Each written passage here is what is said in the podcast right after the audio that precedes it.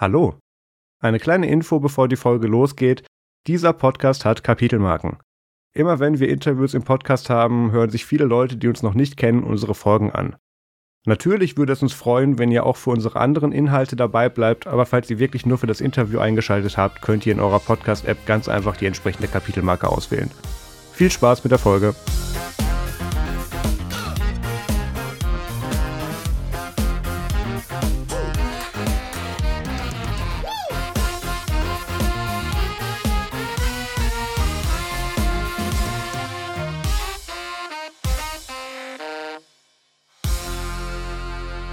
Hallo und herzlich willkommen zum Nerdsum Podcast Folge 105. Heute ist der 22. Februar 2020. Mein Name ist Maus Quabeck und mit dabei ist Pierre Goldenbogen.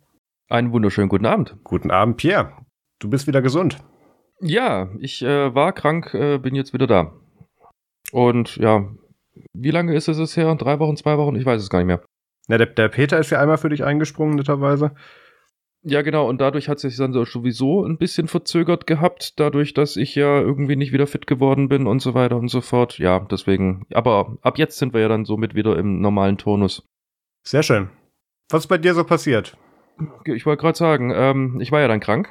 Und wenn man krank ist, hat man vor allem Zeit zu genesen, aber halt auch leider Zeit, äh, die man irgendwie totschlagen muss, um halt zu genesen ja, deswegen, ja, was machst du halt? Ähm, gut, ähm, ich habe dann irgendwie aus weiß was ich was für Gründen, nachdem ich mich dann einigermaßen ausgeschlafen hatte und das Fieber bezwungen hatte und somit auch wieder irgendwie aus den Augen gucken konnte, beschlossen, ich ähm, mache halt mal so ein paar leichte Aufgaben, einfach nur um dann irgendwie den Tag voll zu kriegen, weil irgendwann mal kennst du auch jede Serie und so weiter und so fort, ähm, ja, bisschen Langeweile schiebst du dann halt doch, weiß man ja. Und ja, dann bin ich irgendwie über meine CB-Funk-Heimstation gestolpert, aus Gründen, wie gesagt, Rumgeräume. Und dann habe ich gedacht, okay, schließt du mal an, guckst mal, ob es noch tut, weil ich habe ja noch die Antenne auf dem Dach und siehe da, es tut noch.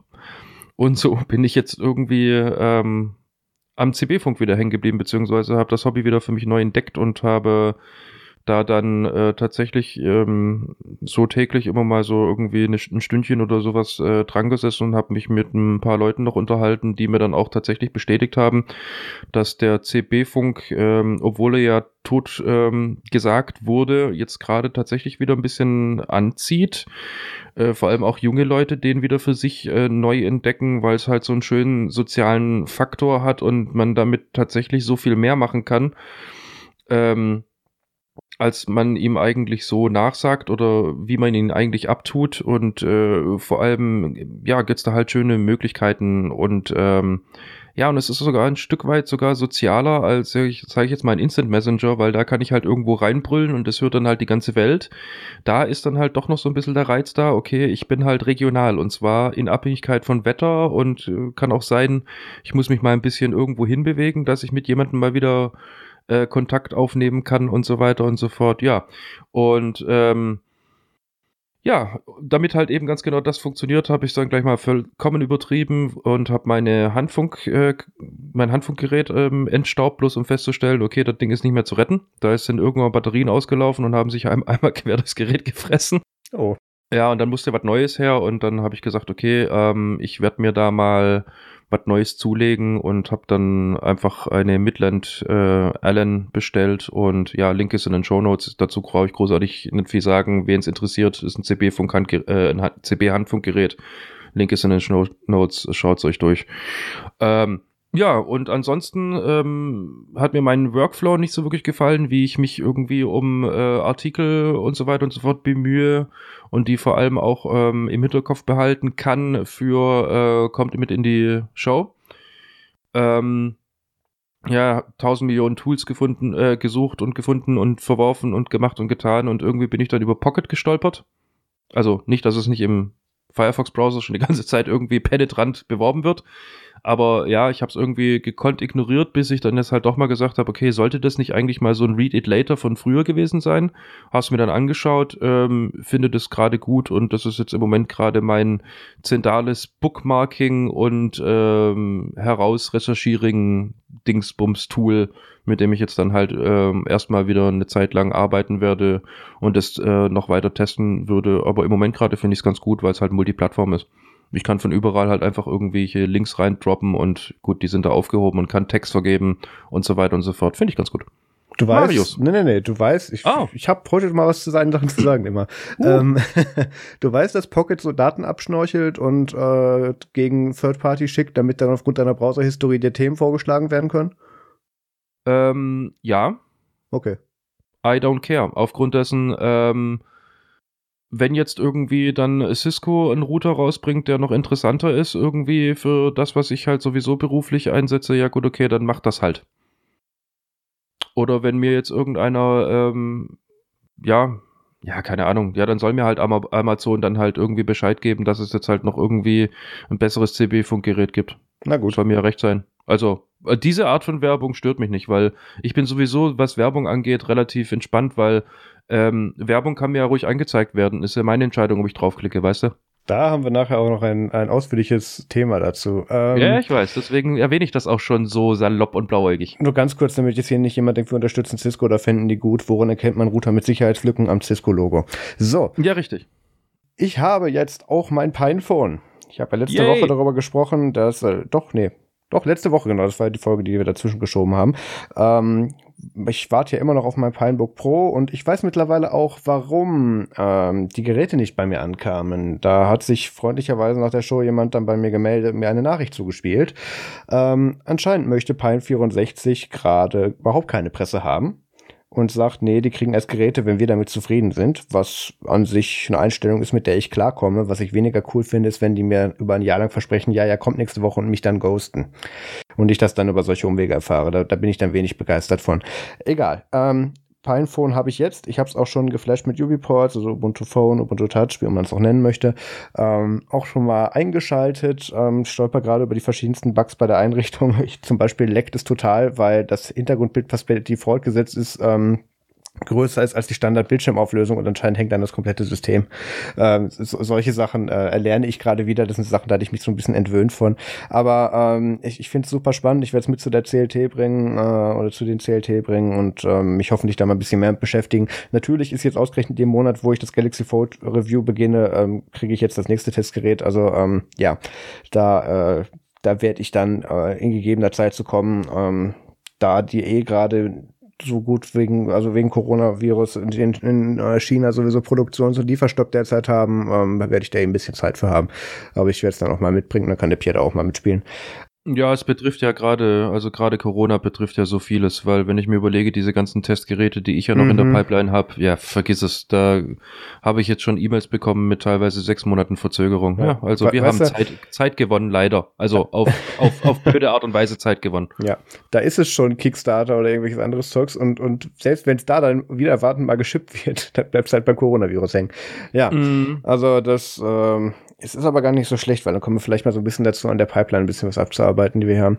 Naja, ähm, ich habe jetzt, wie gerade angesprochen, ja das Galaxy Fold und habe es dann auch eine Woche lang benutzt. Ich habe letzte Woche ausführlich darüber gesprochen, jetzt wie das jetzt komplett meinen Workflow geschmissen hat und wie ich mich gerade an dieses Telefon versuche zu gewöhnen.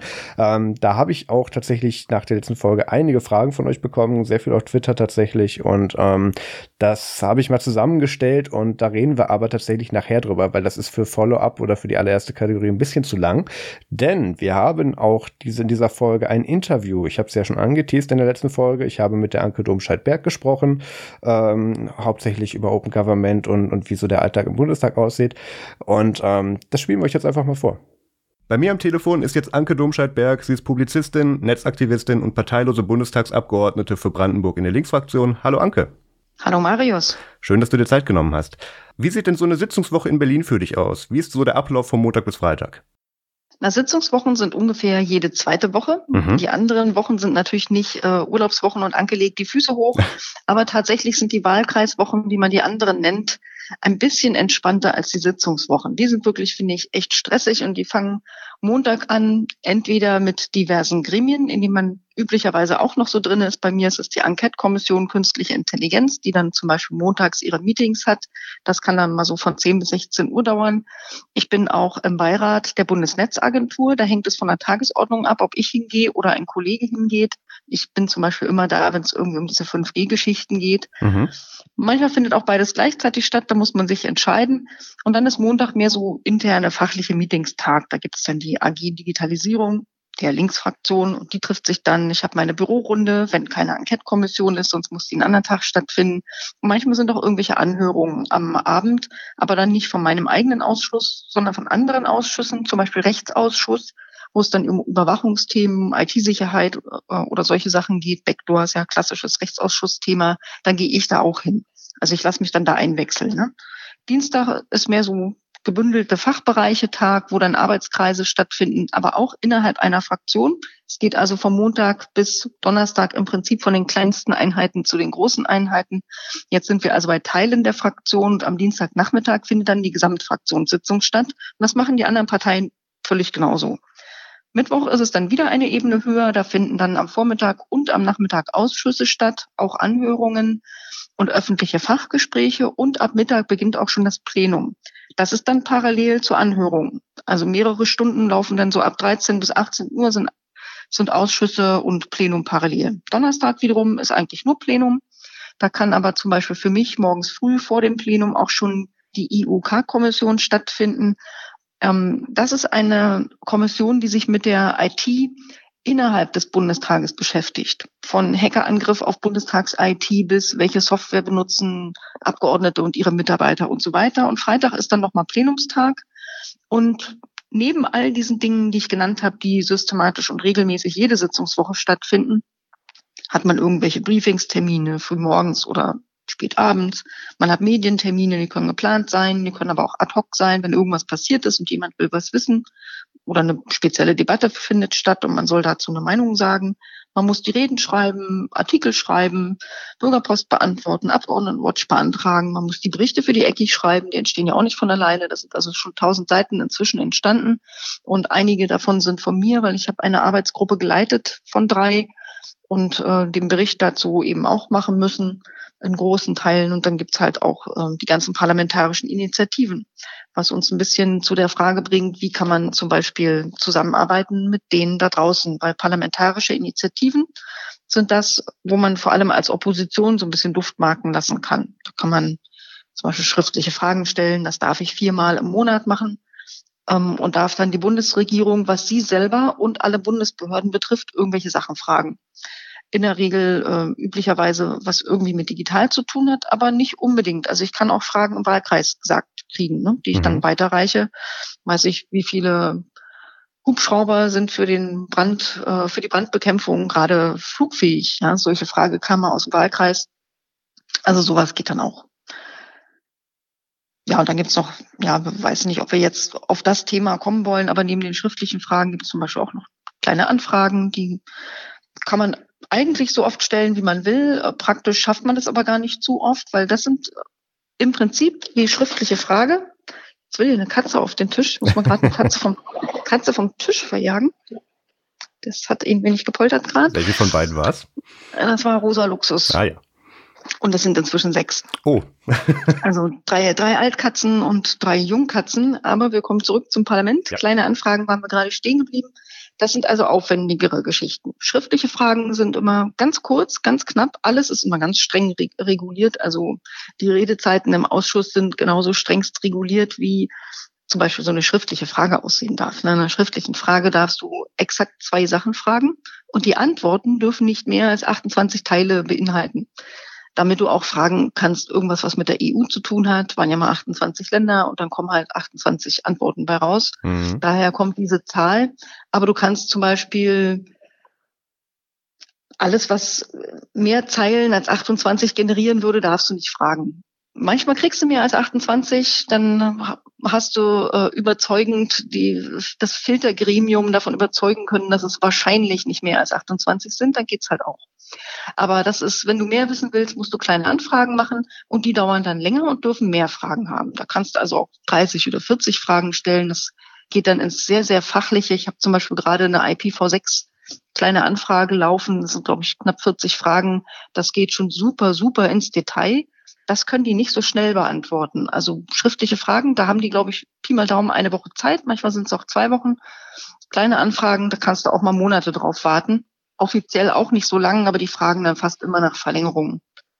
Und dann gibt's halt noch Hört man hier eigentlich das Gepolter? Hier ist nein, nein. völlig ungeplant Katzendrama hinter mir. Alles gut.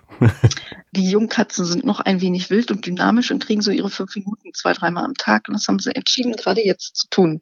Blödes Timing, aber Katzen und Digitales gehören ja auch irgendwo zusammen. Naja, und dann kann man neben den schriftlichen Fragen und den kleinen Anfragen, das ist ja mehr so, ich will was wissen von der Bundesregierung, ähm, gibt es eben auch noch die Initiativen, dass man Anträge stellen kann. Also die Bundesregierung möge dieses oder jenes tun oder lassen oder eigene Gesetzentwürfe sich ausdenkt. Ich habe zum Beispiel einen Antrag eingebracht zur Einrichtung eines Social Innovation Fonds, weil ich finde, dass in dem Bereich für gemeinwohlorientierte Digitalisierung zu wenig passiert. Und wir haben sowohl Förderpakete für Wirtschaftsförderung, ja alle Arten Start-ups für digitale Gründungen. Wir haben aber auch Venture-Kapitalisten, die da hineinstecken.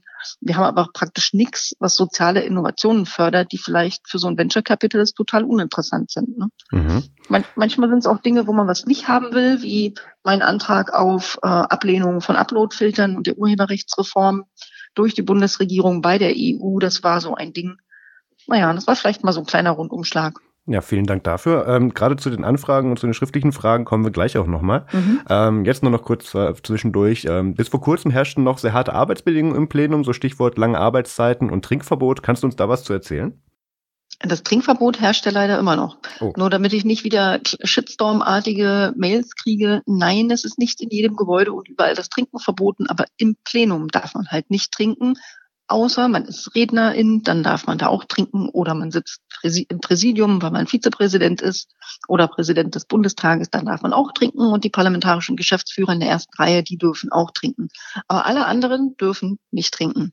Ich bin übrigens gerade dabei, ein bisschen Revolution zu proben. Ich hatte nämlich neulich einen äh, Besuchstermin, sowas habe ich übrigens noch vergessen. Es kommen auch Delegationen und Besuchergruppen, die empfängt man dann auch und beantwortet Fragen. Und ich hatte ein Treffen mit Vertretern des niederländischen Parlaments die mich da alle möglichen Sachen zur Organisation gefragt haben, wie wir da uns organisieren im Bundestag.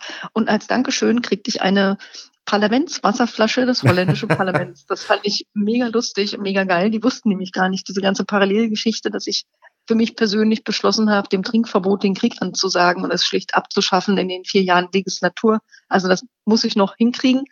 Ähm, und seitdem fülle ich mir immer diese Wasserflasche auf dem Klo oder an einem so Wasserspender, die da im Vorraum stehen und gehe dann mit meiner Wasserflasche, habe ich jetzt echt schon oft gemacht, wandere ich da ins Plenum. Ich habe die da nicht auf dem Tisch rumstehen, ja, dann ist das Spiel ja sofort aus. Aber ich ziehe die einfach aus meiner Handtasche, dann nehme ich genüsslich etliche tiefe Züge, schraube sie zu, stecke sie wieder weg. Und bis jetzt hat noch keiner was gesagt. Also mal gucken, wie lange das geht.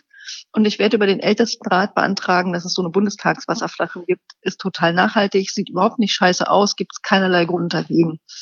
Was aber tatsächlich sich geändert hat, das ist ähm, diese absolut absurden Arbeitszeiten, die wir bis einschließlich Dezember 2019, also über zwei Jahre lang gehabt haben.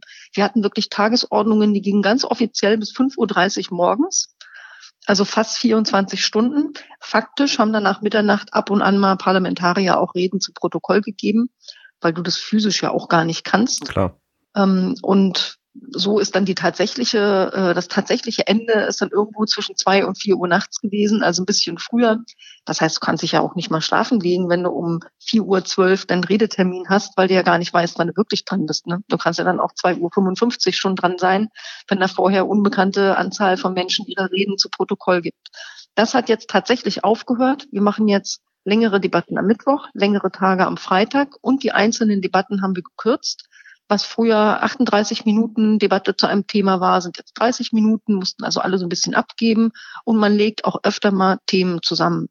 Und deswegen haben wir jetzt nur noch, ja, so Plenarabende am Donnerstag, die gehen dann bis 21 Uhr, 22 Uhr. Und das für mich fühlt sich das immer noch wie so ein quasi Halbtagstag. Ne? Das ist so geil, wenn du nach Hause kommst und du bist nicht so sterbensmüde, dass du gerade noch ein Bein vors andere setzen kannst, sondern du kannst noch gerade ausdenken und vielleicht noch ein, ein Filmchen gucken oder dir irgendwas anderes reinziehen. Das finde ich schon echt großartig. Deutliche Verbesserung. Absolut. Also ähm, da kommen wir vielleicht auch nochmal ganz kurz zu diesem Trinkverbot mit zurück. Einerseits, dass ihr jetzt zu belastbaren Arbeitszeiten natürlich auch dann arbeiten könnt und dass ihr dann auch nicht, oder dass das der Ansatz ist, dass ihr dann fast dehydriert im, im Plenum sitzen müsst. Was ist denn die Begründung dahinter, dass ihr da drin nicht trinken dürft? das verletzt natürlich die Würde des Hauses. Ne? Ah, also ja. das ist die offizielle Begründung, die man mir mehrfach gegeben hat. Und die meisten sitzen nicht lange dehydriert dann und gehst halt raus. Aber wenn man sich überlegt, theoretisch, wenn voll besetzt ist, sind da 700 Leute und nehmen wir mal an, ein gesunder Mensch einmal in der Stunde, glaube ich, sollte man eventuell schon mal was trinken, so ein Schlückchen, ja. Nehmen wir mal an, einmal in der Stunde gehen die 700 Leute raus, die kommen natürlich auch wieder rein, dann hast du schon 1400 Bewegungen in diesem Parlament pro Stunde was du natürlich nicht hast. Das heißt, die Leute trinken weniger, als sie eigentlich Durst haben. Und wenn du mal irgendwie frisch gegessen hast und vielleicht war es ein bisschen salzig oder aus anderen Gründen, kriegst du nach dem Essen verdauungsbedingt einfach total Durst. Oder du bist erkältet, dein Hals kratzt. Oder du bist einfach ein Mensch, der viel trinkt. Dann gehst du wirklich seltener raus, als du Durst hast. Und ich habe das sehr oft. Ich trinke halt eigentlich mehr so mindestens alle zehn Minuten irgendwas, was ich faktisch dort nicht mache. Und dann kriegst du Halskratzen und Kopfschmerzen und fühlst dich kacke. Und Mediziner haben nachgewiesen, du kannst dich schlechter konzentrieren, du kannst schlechter denken, du kannst schlechter zuhören. Alles eigentlich Kompetenzen, die man in so einem Bundestag wirklich dringend braucht, weil da musst du dich die ganze Zeit konzentrieren, die ganze Zeit denken, die ganze Zeit zuhören. Und das kannst du schlechter. Das heißt, wegen der vermeintlichen Würde des Hauses bist du fachlich schlechter in der Lage, Politik zu machen was im Übrigen bei Nachts um vier Geschichten natürlich auch der Fall ist. Ja. Oh da kann keiner klar denken. Also es kann mir niemand erzählen, dass es eine Frage des Willens ist. Und als ich das äh, thematisiert habe, nachdem an einem Tag zwei Leute ohnmächtig geworden sind im Parlament, ähm, habe ich da ja auch ein Monster, die Mutter aller Shitstürme sozusagen auf mich gezogen, weil ich diese Arbeitsbedingungen als unmenschlich bezeichnet habe. Natürlich weiß ich, dass es unmenschlichere Arbeitsbedingungen in afrikanischem Bergbau gibt und so. Aber es ist, was ich damit ja sagen wollte, war, dass es Arbeitsbedingungen sind, die mit der Natur des Menschen und der menschlichen Gesundheit nicht mehr viel zu tun haben. Und dass das Argument, dafür kriegt ihr aber fette Diäten, ein echt schlechtes Argument ist, weil wenn wir nicht in der Lage sind, klar zu denken, können wir auch nicht gute Politik machen. Und das ist dann nicht nur ein Schaden, den wir selber haben, den haben ja alle anderen da draußen auch. Das heißt, man sollte eigentlich ein Interesse daran haben, dass man klar bei Verstand ist und gute Politik machen kann. Absolut. Ja, wir drücken die Daumen, dass sich diese Regelung auch noch kippen lässt. Ähm, jetzt kommen wir wieder so Richtung Open Government und den Anfragen zurück. Ähm, du stehst ja selber vor Open Government. Kannst du das vielleicht mal kurz zusammenfassen und erklären, wie man sich da einbringen kann? Na, vielleicht noch mal ganz kurz erklärt, was Open Government ist. Also die meisten haben wahrscheinlich eine Vorstellung, wenn sie Open hören, ja, das ist offen sozusagen wie Open Source. So sollte eigentlich auch Politik ablaufen. Und das ist ein Thema, für das ich mich schon als Netzaktivistin seit vielen Jahren, seit über zehn Jahren eingesetzt habe dass man nämlich Mittel und Wege findet, Politik sowohl transparenter und nachvollziehbarer als auch partizipativer zu machen. Und ich versuche beides, jetzt wo ich quasi selber dran bin, auch zu machen. Also ich versuche transparenter zu sein, indem ich zum Beispiel, ähm, soweit man es zeitlich schaffen kann, ja, aus Ausschüssen heraus oder aus Anhörungen heraus live twittere, indem ich nach meinen Ausschüssen, vor allem Digitalausschuss, mache ich eigentlich immer einen kleinen Video-Ausschussreport, wo ich dann so die wichtigsten Highlights erzähle, die da gerade so im Ausschuss gewesen sind. Besonders interessant dann, wenn Minister zu Gast waren, und das ist sehr oft der Fall. Mhm. Und dann erzähle ich so ein bisschen, ja, ich, meine Nebeneinkünfte und so, das ist alles transparent im Internet zu finden. Und das partizipative Element, das ist, ähm, dass ich möchte, dass das Instrumentarium, das ich habe, vor allem als Oppositionelle, dass das auch genutzt wird von Leuten da draußen dass die also zum Beispiel mich kontaktieren und das findet auch statt und sagen, sag mal, du kannst doch da diese schriftlichen Fragen stellen. Ich wollte schon immer mal wissen, jada, jada, jada, ja.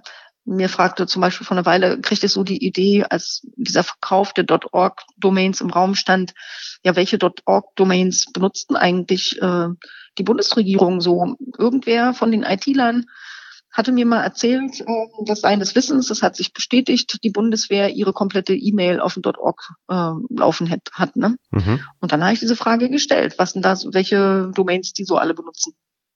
Also welche .org-Domains. War sehr lustig. Da kam auch zum Beispiel schmitzkatze.org raus, die sich im Besitz der Bundesregierung befindet. Da wäre man jetzt nicht unmittelbar drauf gekommen.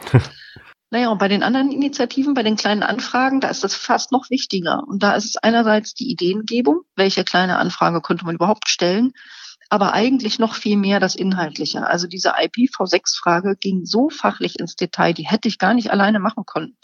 Da war ich also zum Beispiel auf dem ähm, CC-Camp im letzten Sommer, da habe ich die mitgeschleppt und hatte vorher im Internet auch schon mal gefragt und so einen Workshop da veranstaltet und da sind so ein paar äh, Fachleute aus dem Umfeld des CCC gekommen, sind die mal durchgegangen. Meine Mitarbeiter haben sich mit einzelnen Leuten getroffen, sind die da auch nochmal durchgegangen. Da sind dann Fragen korrigiert worden, neue reingeschrieben worden. Also das ist wirklich tiefe fachliche Arbeit, die man zu allen möglichen Themen brauchen kann. Also ich habe zum Beispiel demnächst wird es noch eine kleine Anfrage zum ganzen Thema IT-Sicherheit geben. Ähm, ja, solche Geschichten. Also mir da zu helfen, wie schreibt man, welche kleinen Anfragen schreibt man überhaupt und wie macht man, ähm, wie macht man das fachlich so, dass man das Maximale rausholt. Dafür kann ich Leute von draußen gut brauchen und auch bei allen Arten zum Beispiel Anhörungen und Fachgespräche. Da kann ja dann, ähm, wenn dann der Ausschuss digitale Agenda zum Beispiel eine Anhörung macht zum Thema Blockchain oder zum Thema 5G oder zum Thema, keine Ahnung was, auch IT-Sicherheit hatten wir schon als Thema, ähm, dann kann ja jede Fraktion auch Sachverständige vorschlagen. Und dann gibt's halt so die, die typischen Verdächtigen. Ja. Die FDP lädt dann immer irgendwelche Unternehmer ein oder Start-ups und die CDU lädt auch irgendwelche Unternehmer ein und ich versuche halt die anderen einzuladen, die die nicht einladen. Also ich möchte Zivilgesellschaft haben. Ich möchte auch zum Beispiel CCC hatte ich schon öfter Leute ähm, eingeladen oder Wikimedia einfach Leute, die Ahnung haben und die eine andere Perspektive bieten können als das, was die typischen Sachverständigen der GroKo oder der FDP da bieten. Und da ist es natürlich hilfreich, wenn ich weiß, wer hat denn Interesse an sowas, wer hat Ahnung von einem ganz spezifischen äh, Sachgebiet, das in der, im Ausschuss digitale Agenda Thema sein könnte. das geht dann auch über so Anhörungen hinaus. Also manchmal muss ich ja sehr schnell mir eine Meinung zu irgendwas bilden, die ich gar nicht habe. Ja, da ruft mich irgendein Medium an, so ein Journalist oder eine Journalistin und sagt, ja, wir hätten gerne mal ein Statement von ihm zum Thema Pipapo. Da hat ja der Minister gerade Pups gelassen dazu. Ja, und dann habe ich im Prinzip ja normalerweise, wenn ich davon noch nichts mitgekriegt habe, was durchaus vorkommt, sage ich dann jetzt ist ein ganz schlechter Zeitpunkt, haben Sie in einer Stunde auch noch Zeit, so lange kannst du bestimmt warten. Dann sagen die, hm, ja, na okay, dann in einer Stunde. Und dann habe ich sozusagen eine Stunde Zeit, Ahnung von einem Thema zu kriegen. Bei irgendeiner ganz akuten Sache. Ne? Wenn man dann eine Liste hat mit Leuten, die ich einfach anrufen kann und sage, ey, du hast doch bei mir mal gesagt, du bist der Experte für Unterthema Schlag mich tot, ja, spezielle Funkfrequenzen im Eventbereich, die übrigens äh, auch der Telekom und den Telekom-Unternehmen übertragen werden sollen, diese Frequenzen. Da hatte ich zum Beispiel keine Ahnung vorher.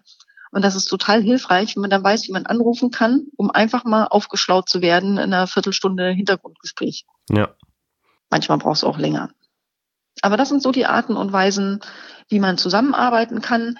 Erreichen tun mich diese ähm, Kooperationsangebote, Fragevorschläge und Themenvorschläge eigentlich auf allen Kanälen. Also man findet mich so auf den klassischen sozialen Medien, von Instagram bis Twitter bis ja, Facebook habe ich auch, weil da sind halt viele Leute, die sonst woanders nicht sind, im Wahlkreis zum Beispiel.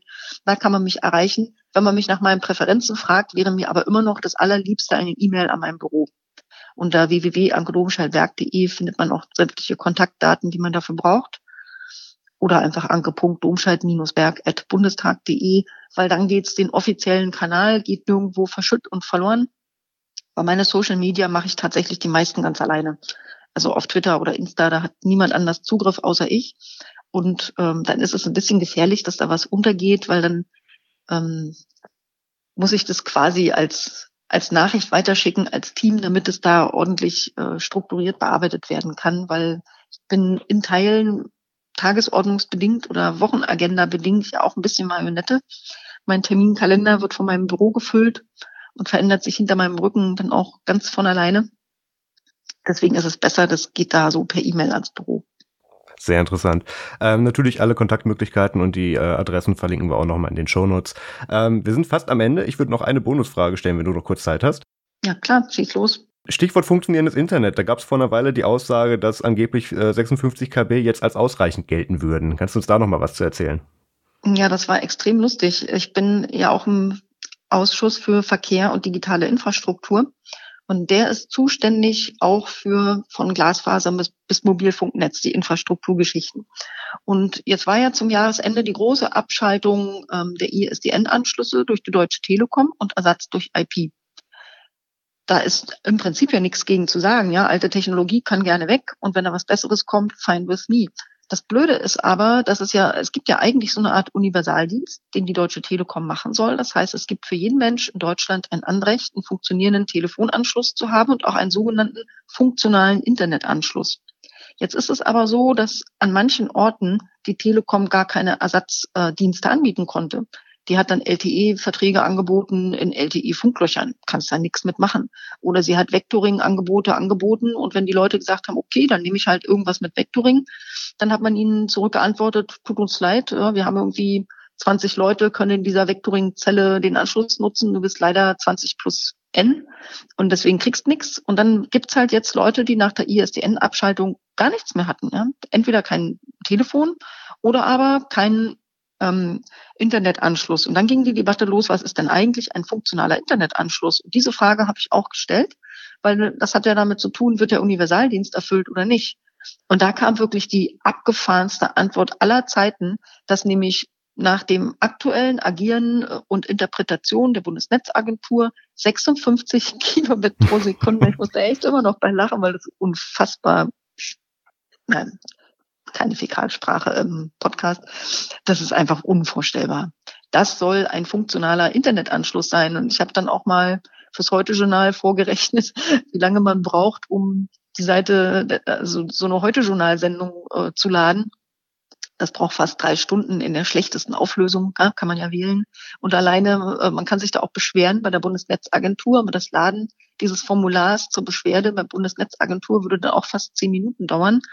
Also das ist aktuell Stand der Dinge. Das hat dann allerdings äh, auch die GroKo-Politiker extrem aufgeregt, weil das hat echt kein Schwein gewusst, dass das so gehandhabt wird im Moment. Und ähm, da soll sich was tun, muss auch, denn es gibt eine europäische Regulierung, die vorschreibt, ähm, dass ein einem Breitband-Mindestanspruch bestehen muss und dass das nun wirklich kein Breitband ist, das versteht selbst die Bundesnetzagentur.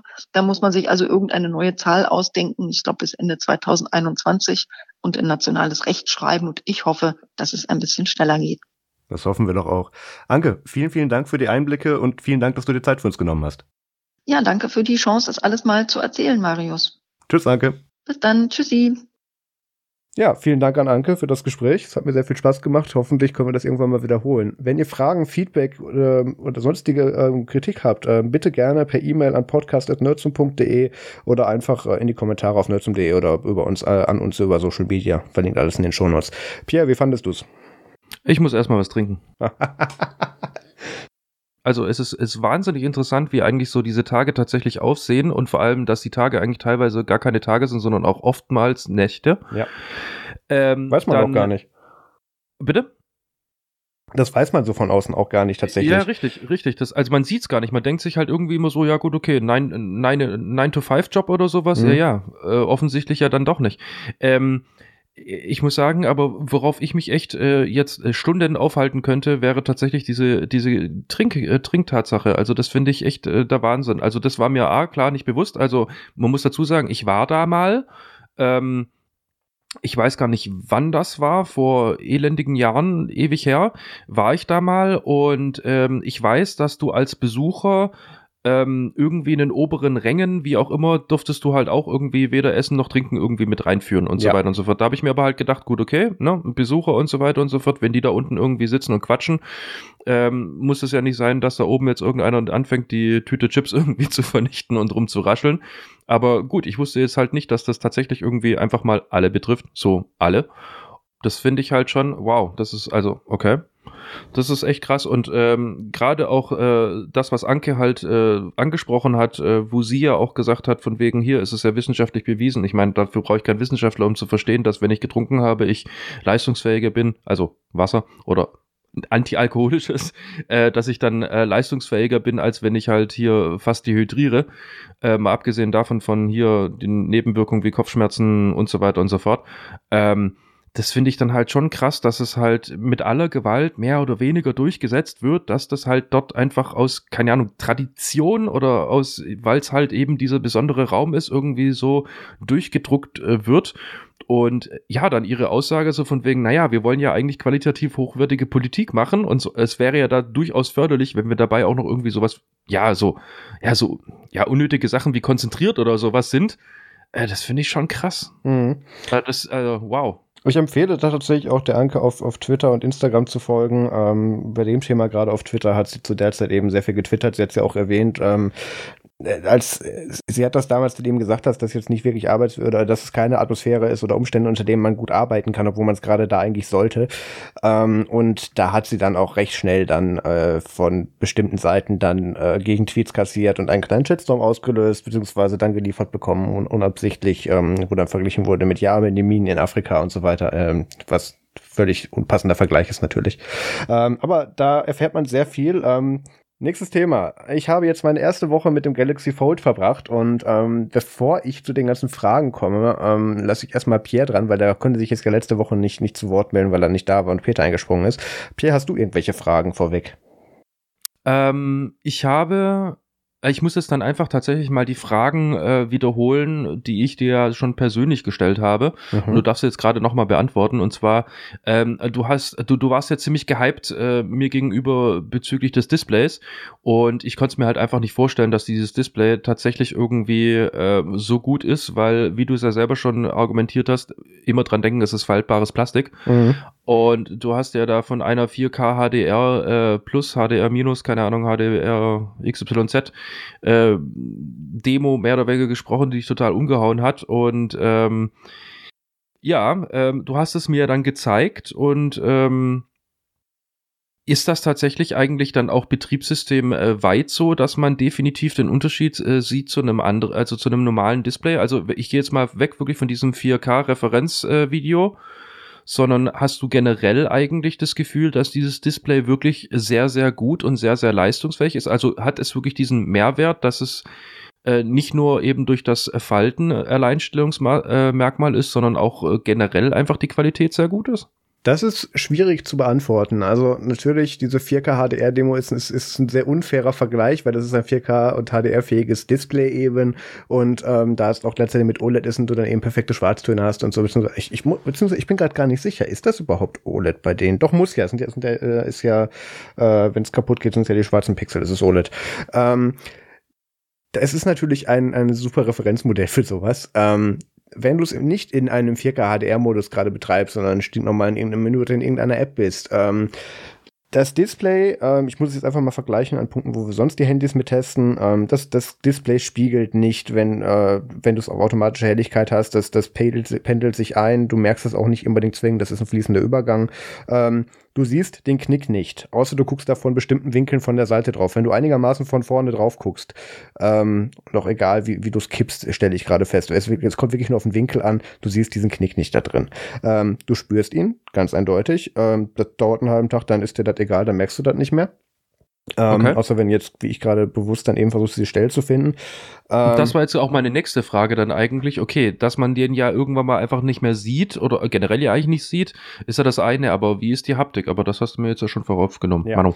Ähm, ja, ich, ich würde jetzt ganz einfach mal mit den, mit den Fragen einsteigen, weil das erste geht auch direkt zum Display. Ähm, ich, ich wurde mehrfach gefragt, ähm, oder es wurden, es wurden, äh, ich, ich glaube, es war auf Mastodon, äh, wurden dann tatsächlich Wetten abgeschlossen, ob ich diese Woche dann erzähle, wie das Display kaputt ist. Und dem ist nicht so. Ähm, ich ich, ich nehme sowas normalerweise als Challenge dir an, und, aber das, dafür ist es ein bisschen teuer und ich meine, ich will das ja auch noch ein bisschen testen. Ähm, das Display ist nicht kaputt. Das Display tut. Ich habe noch keine. Ich halte es gerade extra noch mal irgendwie so gegen das Licht. Es sind noch keine Hubbel drin, dass sich da irgendwie Staub oder Sandkörner reingeschmuggelt hätten, die sich dann langsam durchs, durch das äh, hier Scharnier dann irgendwie hochgefressen haben. Nein, alles nicht der Fall. Ähm, aber du musst bei einer Sache höllisch aufpassen, ähm, wenn da irgendwie gerade, keine Ahnung, ein Fussel drauf ist oder irgendwie du guckst, ist das jetzt ein Kratzer oder so und du da dann mit dem Finger drüber gehst. Auf gar keinen Fall mit dem Fingernagel auf dem Ding rumfahren. Du kannst mit dem Fingernagel dieses Display beschädigen. Okay. Das ist Plastik. Ich wiederhole, es ist faltbares Plastik. Äh, mit einer sehr dünnen äh, Schicht darüber. Das ist zwar ein Schutzfilm, der dann eben dafür sorgt, dass du dann da zwar nur so, so, so eine Groove drin hast, aber nicht das Display kaputt geht, aber dann hast du da eben eine Unebenheit drin. Ähm, da muss man mit aufpassen.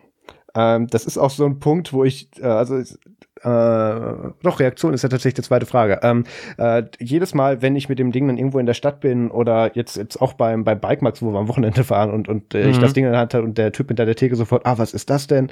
Und dann alle wollen dann ja mal halten und so. Und ich denke immer, oh, bitte, bitte hab kurze Fingernägel und so. Und, und da gebe ich das mittlerweile schon gar nicht mehr. Das hatte ich eine große Diskussion in der Firma mit, ähm, warum ich das denn jetzt dann nicht der einen Chefin da geben wollte. Ja, ähm, weil du halt mit den 5 Meter Krallen nicht in die Nähe dieses Display kommen solltest. Ähm, ja. Ja, klar. Die Reaktion. Beim eigenen darfst du das gerne machen, ne? Richtig. Also die Reaktionen sind immer, also die, erst gucken sie immer ein bisschen doof, weil das, weil das halt im, im zusammengeklappten äh, oder im zugeklappten äh, Zustand sieht das halt ein bisschen dick aus, weil es sind ja zwei Hälften übereinander und es ist länglicher als ein normales Display. Und dann gucken sie mal her, was ist das denn?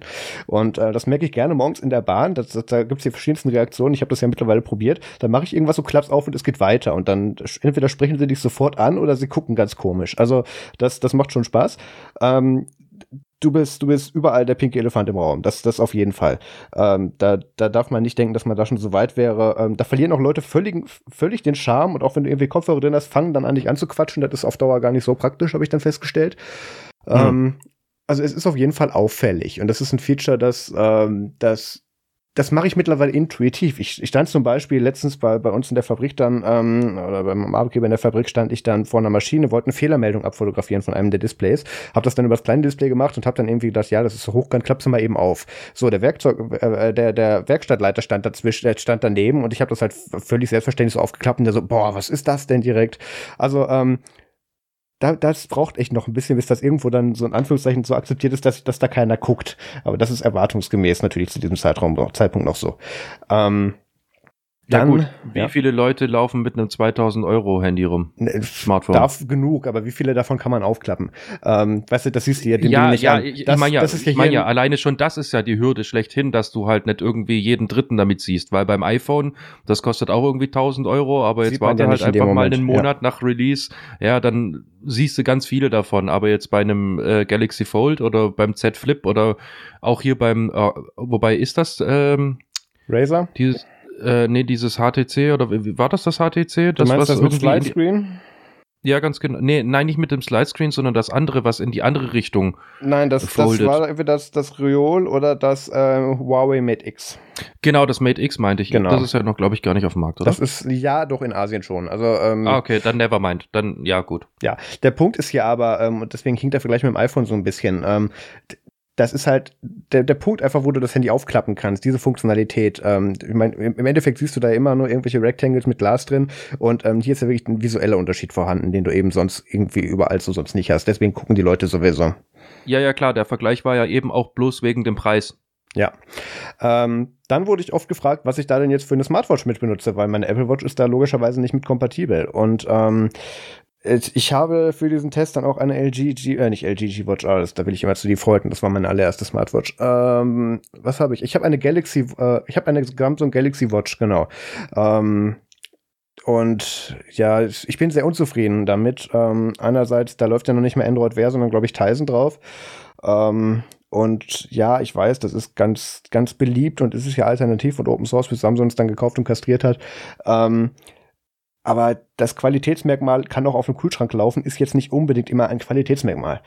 Und äh, so fühlt sich leider auch an, alles ist verzögert. Äh, manchmal kommt das erst irgendwie eine Minute später an und da habe ich auf dem Handy schon längst weggeklickt. Die Synchronisation ist langsam, die Haptik ist ein bisschen doof. Ähm, Sie haben versucht, an mehreren Stellen die Apple Watch nachzubauen. Ich werde regelmäßig daran erinnert, aufzustehen und das, das Training-Startfenster sieht eins zu aus wie das von der Apple Watch. Das finde ich immer sehr schön. Hat sich nicht Samsung damals beschwert, dass Apple das iPhone ähm, den, nach, äh, den äh, nachempfunden hätte und dann geklagt oder was umgekehrt? Ich erinnere mich nicht mehr richtig, naja. deswegen sage ich besser gar nichts. Ja, also da gibt's Potenzial. Jedenfalls, ähm, das äh, allein wegen Smartwatch, glaube ich, würde ich zurück auf iOS gehen. Ähm, aber jetzt für den Test ist es ganz okay. Ich habe wenigstens was am Arm. Aber ich mache wenig damit. Sehr wenig. Ähm, das habe ich letztens. Aber ist Tyson wirklich so viel langsamer? Also gut, es muss nichts mit Tyson zu tun haben. Es kann doch einfach sein, dass diese Uhr einfach schon, ich glaube, das ist auch nicht das top aktuelle Modell, ähm, keine Ahnung. Das, das würde ich gar nicht so sehr bewerten. Ich glaube, diese Uhr werde ich auch völlig rauslassen aus meinem Review. Das ist, macht so keinen Sinn. Okay, weil ich weiß nämlich von jemandem, der hat nämlich auch die, ähm, einfach bloß die neueste Galaxy Gear oder wie heißt wie heißen die Dinger Gear? Mm, es, es, gibt ja die Active, es gibt die Galaxy Watch, die ich jetzt habe. Ähm, da gibt es verschiedene Klassen, von daher kann ich, kann ich da nichts zu sagen. Ja, auf jeden Fall hat er irgendwie sich einen frischen Vertrag oder eine Vertragsverlängerung gemacht und hat sich dann halt hier dieses äh, Samsung-Ding sozusagen rausgelassen mit seinem Vertrag. Ähm, und darauf, also gut, klar, Haptik äh, ist, ja, eigentlich, ich finde es ganz schön, weil halt rund ist einfach mal was anderes oder beziehungsweise äh, jetzt wieder was anderes, dadurch, dass wir ja eckig gewohnt sind. Ähm, an sich finde ich schön und äh, ich habe die sehr, sehr, ähm, ja, flüssig eigentlich empfunden. Also ich äh, war jetzt diesbezüglich beim Rumspielen irgendwie nicht äh, an dem Punkt angekommen, wo ich sage, okay, das ist aber hakelig oder sowas. Klar, Menüführung lässt man sich jetzt mal drüber streiten. Ähm, das macht jeder ja irgendwie so, wie er denkt, dass seine Kundschaft das haben möchte. Ähm, aber gerade performancemäßig hatte ich jetzt irgendwie nie den, äh, ja, oder das Empfinden, dass ich jetzt irgendwie was in der Hand hätte, wo ich irgendwo sage, das ist aber schade.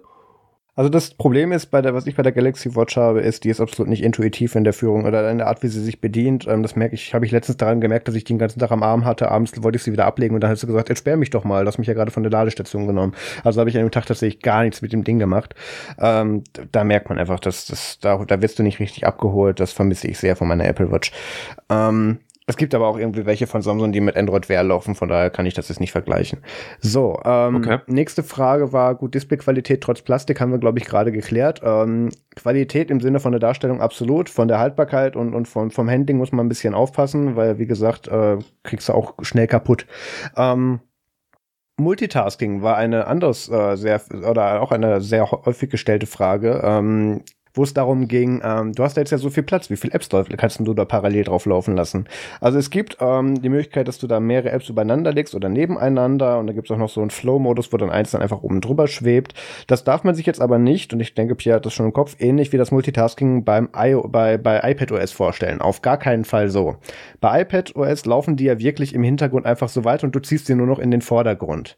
Ähm, und die sind instant da und du machst da dann Sachen mit. Ähm, bei Android ist es so, jedes Mal, wenn du da eine App reinstellst und das, also du hast ja immer grundsätzlich irgendeine App im Vordergrund ähm, ja. und dann holst du eine andere App mit dazu. Und was dann gemacht wird, ist, ähm, die App, die bereits im Vordergrund war, oder auch bei beiden, wenn die beiden schon aktiv waren, ähm, der speichert den State weg, killt den Prozess und launcht die wieder in dieser Größe, damit die dann nebeneinander passen. Das kann, manche Apps können das, manche können das nicht, da verschwinden dann Eingaben oder so. Ähm, das, das dauert dann auch immer einen Moment. Das, das ist alles sehr, sehr hakelig. Also, wie man es kennt, jetzt einfach von, von rechts reinwischen, damit dann die App da ist, wie bei iPadOS. Nee, nee. Ähm, du musst dann erstmal auswählen, dann guckt er, okay, wo war ich, wo will ich hin, kann ich das überhaupt? Und dann gibt es manchmal auch noch solche Apps, ähm, die das dann gar nicht unterstützen. Ich weiß jetzt nicht, von welcher Seite das aus ist, ob das von der App ist, die man öffnen will oder die, die bereits geöffnet ist, dass die sagt, nee, geht gar nicht, ich kann dir das jetzt nur als Floating Window geben. Ähm, das ist alles extrem hässlich. Das fühlt sich auch nicht gut an der Bedienung. Da ist man als iPad-User absolut verwöhnt. Da ist man anderes gewohnt und erwartet auch anderes. Ähm, nichtsdestotrotz benutze ich es, auch wenn es mich jedes Mal nervt, wenn ich dann, wenn ich dann äh, wieder eine App merke, die dann gesagt hat, äh, ich, ich habe das zum Beispiel häufiger, wenn ich irgendwas tweeten möchte und ich muss dann irgendeinen Benutzernamen oder was raussuchen, nochmal dazu. Und ich, ich schiebe dann irgendwie Twitter an die Seite oder den Browser und dann sind meine Eingaben weg. Dann ist die zwar wieder an der Stelle, aber das, da hat meine Eingaben nicht mitgenommen oder so. Das, das, das merkt man schon, ist hakelig. Ähm, hm. Das ist auch extrem schade, weil ich hatte da tatsächlich mit so iPadOS-like Performance äh, gerechnet. Und das ist es einfach nicht. Sehr, sehr schade. Ja. Ähm, weil gerade in dem Formfaktor, weil es ja eben halt, ähm, ja, quadratisch ist es ja nicht 100 Prozent. Nee. Aber ziemlich nah dran. Was ist das, wenn er irgendwie 10 zu 9 oder sowas? Keine oh, Ahnung. Oh, nee, nee. Ähm, ganz cool und kommt drauf an, ob du, ob du die, die Notch mitzählst oder nicht. Ähm, Habe ich aber gerade nicht parat tatsächlich den Wert. Ja, gut, wurscht, aber gerade bei eben, also es ist nicht ganz quadratisch, aber an sich ist es schon sehr ähm, sag ich mal, cooler, interessanter Screen Real Estate, wo sich halt wirklich äh, Multitasking total anbieten würde.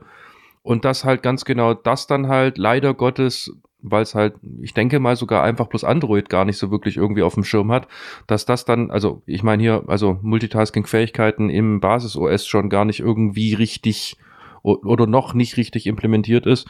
Ähm, ähm, das finde ich echt schade, weil gerade für den Formfaktor fände ich das ist, ist super interessant, weil wie du schon sagtest, gerade beim iPad, äh, auch da habe ich keine Ahnung, was das irgendwie für, was ist das irgendwie eine, für, für eine Ratio irgendwie, ist das sogar nicht 10 zu 9? Ach, keine das Ahnung. Das kommt ja auch drauf an, welches du hast. ja, ich habe das iPad Pro. Ja. Ähm, ja, auf jeden Fall. Da, da ist halt Multitasking echt schon eine coole Sache. Ja. Also das, das ist in dem Sinne so nicht vergleichbar. Ich nutze es trotzdem, aber es, es erinnert, das muss ich dir tatsächlich zeigen. Schade, dass ich das an, bei unserem Termin nicht gemacht habe. Ähm, okay. Das ähm, fühlt sich tatsächlich mehr so an, als würdest du da jetzt gerade irgendwie Windows 98 bedienen, wenn du da mit Felder, äh, mit, mit Fenster irgendwie rummachst. Du kannst die dann auch nochmal intern verschieben und du kannst dann auch nochmal die Größe so ein bisschen ändern. Auch dann killt er wieder die App, startet die mit den neuen Parametern neu. Das geht schon alles recht schnell, meistens. Aber du merkst einfach, wie das Ding eine, irgendwie eine halbe Sekunde irgendwie braucht und dann ist es halt da oder so. Ähm, dieses mhm, ganze okay. dynamische rein reingewischt oder eben nur mal kurz rein, so kle kleines bisschen rein zu gucken, ist da schon eine Eingabe drin, kannst du hier völlig knicken, weil in den meisten Fällen, also erstens kannst du das gar nicht, du musst immer, wenn du irgendwo reinwischst, erstmal eine App auswählen, die du da haben willst. Und zum anderen, wenn die App dann da ist, weißt du gar nicht, hat die jetzt schon geladen, dynamisch aktualisiert oder gucke ich da gerade auf ein PNG.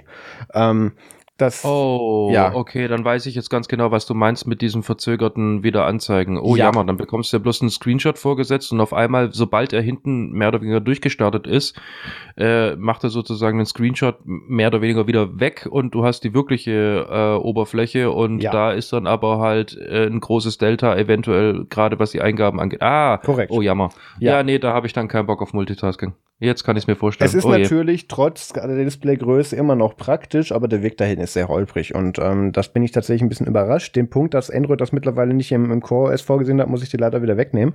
Ähm, das ist mittlerweile schon drin, aber ähm, du hast noch nicht viele Geräte, die das gemacht haben. Dementsprechend liegt es noch ein bisschen zurück. Ähm, das meinte ich ja. Ich habe ja nicht gesagt, dass es nicht implementiert ist, sondern noch nicht richtig.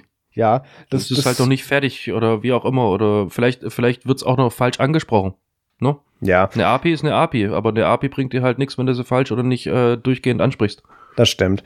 Ähm, apropos ansprechen, äh, ich habe jetzt dann auch mal Gelegenheit gehabt, dann unter den verschiedensten Lichtbedingungen die Kameras zu testen. Da sind ja, ich muss mal eben durchzählen, auf der Rückseite sind drei, vorne sind zwei und nochmal Selfie eine. Sechs Kameras sind da drin in diesem Gerät. ähm, könnte man ja mal, eine davon wäre gut oder so. Äh, Pierre, ich habe dir, glaube ich, Anfang dieser Woche ein Selfie geschickt. Ähm, da sieht man auch, das ist ziemlich verwaschen. Die Farben sehen ein bisschen komisch aus. Ich muss sagen, ich bin durchweg von den Kameras enttäuscht.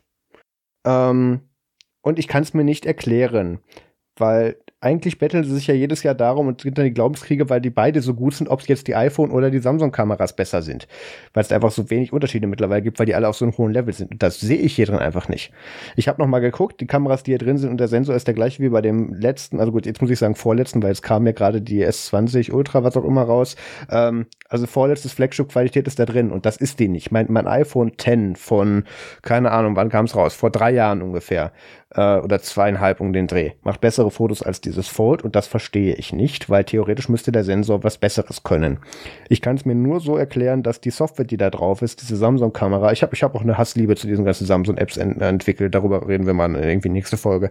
Ähm, ich kann es mir nur so erklären, dass diese Samsung-Kamera-App da irgendwas verzieht. Also ich muss mal gucken, ich hatte auch schon äh, geschaut, ob ich mir diese Google-Kamera drauf machen kann. Da sagt mir aber der Play Store, nö, ist nicht kompatibel und jetzt habe ich noch nicht die APK runtergeladen, muss ich demnächst mal machen. Äh, der, der André hat das ja, glaube ich, auch beim äh, Nokia 8.1, den Testbericht packen wir auch in die Shownotes von Nerdsum, ähm, äh, hat sie dann ja auch verwendet und hat da dann bessere Qualität gekriegt. Äh, weil ich wollte dann auch mal solche Sachen wie den Night Mode ausprobieren und so. Und ähm, ja, kannst du einfach völlig knicken mit dieser App. Das wundert mich sehr. Also ich stelle das gerade fest, ich habe das äh, Selfie von dir nämlich äh, nur klein ähm, im Dings, äh, also nur, nur klein halt angeguckt mhm. und habe gesagt, ah, okay, zur Kenntnis genommen, weil es ging ja weniger um irgendwie dich an sich, sondern bloß auf das, was im T-Shirt steht. Genau. Und jetzt habe ich es aber gerade immer groß gemacht und das ist schon sehr, sehr grausam, wenn du mir jetzt sagst, dass das, ja klar, du hast das Telefon ja in der Hand. Ja. Oh wow, okay. Und äh, du benutzt ja nicht mal die Selfie-Cam oder sowas, sondern du benutzt die Haut Hauptkamera. Ja. Und das ist, also das, was ich hier sehe, ähm, ich möchte behaupten, dass wir das aber auch in der Qualität 2016, 2017 konnten. Absolut. Ja. Wow, krass. Also da muss ich auf jeden Fall nochmal endgültig testen, wenn ich dann ähm, mal die Google-Kamera drauf habe. Oder auch irgendeine andere Kamera-App. Ich habe ja geguckt, ich bin ja eigentlich Haylight oder, oder wirklich für irgendwelche RAW-Aufnahmen vom, vom iPhone gewohnt. Ähm, das, das kriege ich so gar nicht hin auf dem Ding. Da gibt's dann irgendwelche 1999 teuren Apps mit irgendwie trotzdem Werbung aus Korea. Das ist alles sehr seltsam. Ähm, so tief wollte ich mich da noch nicht reinbeißen, muss ich dann wohl. Ähm, ja, so viel zu den Kameras. Die Selfie-Cam äh, habe ich ehrlich gesagt noch nicht ausprobiert, kann ich nicht sagen. Äh, die Außenkamera ist ja, ich, ja, das, das Ergebnis haben wir gerade beschrieben und die Innenkamera auch noch nicht, weil ich habe ja hier kein FaceTime drauf, logischerweise. Deswegen habe ich auch wenig Videochats in letzter Zeit. Ähm, müssen mhm. wir, mal, wir müssen mal, wie heißt, keine Ahnung, wenn Google mal wieder ein Video-Messenger rausbringt, kann sich ja nur noch im Tage handeln. Ähm, ich wollte ja sagen, der nächste Google I.O. ist ja gar nicht mal so weit weg. Ich wollte gerade sagen, der, der, nächste Messenger kommt bestimmt. Ähm, und dann äh, müssen wir das mal testen. Dann wurde ich gefragt, weil bei dem Galaxy Fold ist ja hier dieses große Zubehörpaket dabei, wie mir dann gesagt wurde, und ist mir dann gar nicht so aufgefallen. Ich habe dann noch mal in die Box geguckt. Ah ja, da sind so Funkkopfhörer dabei. Habe ich mir gedacht, ah, okay, da steht was mit AKG drauf. Ist ja nett, dass die was dazulegen, kann bestimmt nichts taugen. Habe es mir dann ins Ohr gesteckt, habe die dann angeschlossen, habe dann recht schnell äh, gekoppelt, habe dann recht schnell festgestellt, ja, taugt doch nicht wirklich was. Und dann habe ich noch mal nachgelesen. Das sind angeblich diese Galaxy Buds für 149 US-Dollar.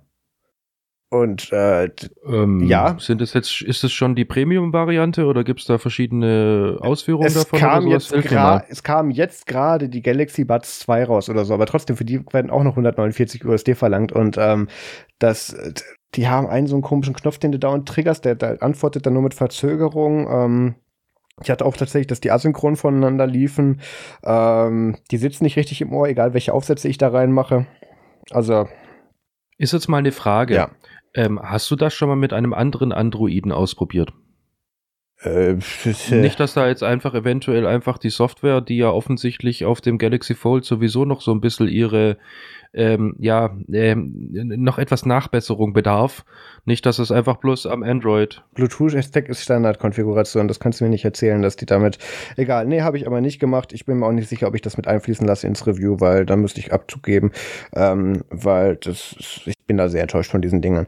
Egal, ähm, dann, was habe ich noch gemacht? Genau, äh, Linux on Dex gab es mal. Das wurde mittlerweile von Samsung wieder eingestampft. Wenn man die APK noch findet, geht's aber trotzdem. Was tut es? Man kann damit, wenn man das Ding mit einem Samsung Dex-Kabel oder halt ein äh, Typ C auf HDMI Displayport, was auch immer, ähm, kann man es an einen Fernseher anschließen oder an einen Bildschirm und dann hat man sowas wie äh, ein Android Desktop theoretisch. Und da drin gibt es dann die App Linux on Dex und die kannst du starten und dann hast du da ein Linux Desktop, der Desktop, genau, Desktop drin.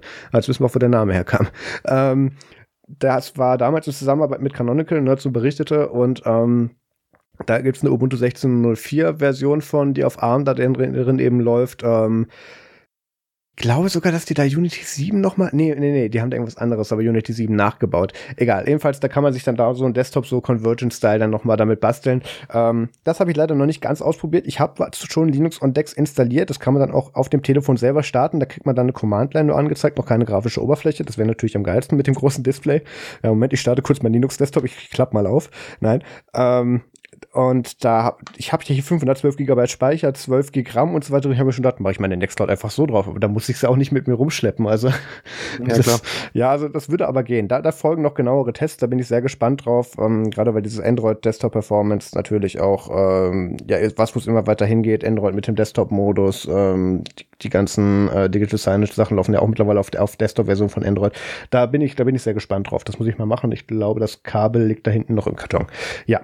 Ähm, also ich habe da auf jeden Fall auch extremes Interesse dran, mhm. von dir mal zu hören, wie das wirklich performt. Also das jetzt sage ich mal über ähm, hier HDMI oder DisplayPort, was du gemeint hast, ähm, über diesen Dex, äh, der Android Desktop sozusagen äh, gut performt, kann ich mir einfach ausrechnen. Ne? Ja. Weil im Endeffekt ist es ja bloß eine andere Sicht auf die gleichen Dinge. Äh, nein. Nein. Das, das ist wirklich wie als Desktop. Ganz frühes äh, Ubuntu on Android-Style. Du hast da wirklich dann einen Desktop drunter und da drin Apps integriert. Das ist nicht einfach nur das in groß. Oh, ja, ja. okay, nochmal interessant. Ja, ja. Das, das, hast du schon probiert? Das habe ich noch nicht probiert, aber das ah, kenne okay. ich aus den, aus den Informationsmaterialien dazu. ähm, ja, gut, Weil aber. Das war auch mein ähm, erster Gedanke, wo ich mir gedacht habe, ja, schön, größeres Display brauche ich nicht. Ähm, und dann habe ich nochmal geguckt und dann, ah, nein. Mhm. Nee, nee, mir, mir ging es jetzt halt darum, weil ähm, ja, hier Performance auf dem Papier ist immer eine ganz tolle Sache. Aber mich jetzt jetzt halt mal interessiert, wie deine subjektive ähm, Meinung dazu ist. Also wie du jetzt irgendwie ähm, darüber denkst und ob man das da halt wirklich auch dann mal zum Arbeiten benutzen könnte. Also so performance-technisch. Es gab ja auch mal irgendwelche Teile, die dann Windows-Desktop gebootet haben. Was war das nochmal? Äh, Windows Mobile Phones? Nein, nein, nein, noch gar nicht so lange her.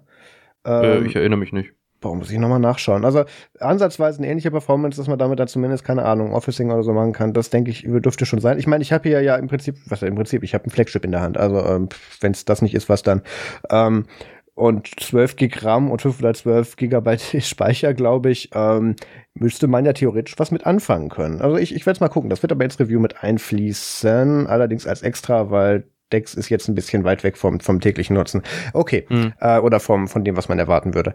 Dann eine ja. weitere Frage war, äh, weil ich ja als, als ähm, praktizierender Apple-Jünger ja als da mit Android konfrontiert wurde, wie es denn mit Bedienung und Gesten und so aussieht. Und ähm, es ist, du musst, da musst du auf diesen Zurück-Button, der da links unten ist, mit dem Daumen hin, weil du mit der Wischgeste von rechts nach links, äh, von links nach rechts nicht in diese vorherige Seite kommst oder so. Äh, dann ist da mal oben ein Knopf, dann ist der mal unten. Ähm, da ist da kaum Konsistenz drin. Ähm, Apps verhalten sich völlig anders. Du musst dann manchmal zweimal wohin klicken, damit in die Aktion weggeht. Ich habe Notifications, die ich doppelt tippen muss, damit dann die App dazu aufgeht. Das geht mir gar nicht in den Kopf. Da musst du manche irgendwie von rechts nach links oder von links nach rechts wischen, damit die dann so oder so aufgehen. Also ähm, ich bin bin etwas, ich will nicht sagen überfordert, ich bin so ein bisschen angepisst von dieser Bedienung. Ähm, ich bin jetzt vor allem verwirrt, weil hatten wir das nicht irgendwie eigentlich äh, in Android jetzt so, dass das äh, auch ein Standard braucht, ja. Nee, und vor allem einen standardisierten Notification Stack äh, gibt so wie à la Gnome. Gut, äh, bei Gnome, die irgendwie keiner mag's, aber irgendwie jedem leuchtet es ein, dass es doch Sinn macht. Die Reihenfolge war auch ein bisschen eine andere, aber ähm, ja, hatten wir schon, aber da ist ja, das ist der Punkt, wo ich vorhin noch mal gesagt habe, dass wir drauf kommen, da ist ja Samsungs One UI drauf.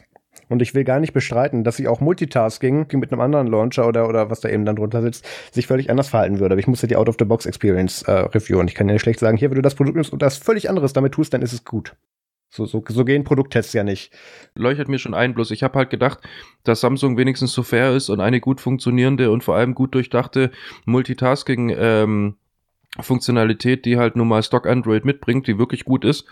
Ähm, also ich habe jetzt schon das eine oder andere Android in der Hand gehabt und äh, also mit, mit Stock Android äh, Gerät ähm, und da hat das Multitasking meines Erachtens nach einer kurzen Umgewöhnungszeit ganz genauso gut funktioniert wie bei einem iPhone. Also da hatte ich gar keine Probleme. Das waren klar die ersten, sag ich mal, 10, 20 Minuten, wo du dir selber mehr oder weniger auf die Finger beißt von wegen, Alter, wir haben doch gelernt, das geht hier anders. Mhm. Ja, aber wenn du das, wenn du dich drauf eingelassen hast, pff, gar keine Probleme. Ja. Deswegen, gerade deswegen, ach nee, äh, das ist aber auch immer so das, was mich eigentlich an ähm, von dieser ähm, von dieser Android-Welt so ein bisschen geprellt hat, ist einfach diese Tatsache, dass tatsächlich ähm, einfach jeder sein eigenes Süppchen kochen kann, das dann auch macht, aber leider nicht gut. Ja.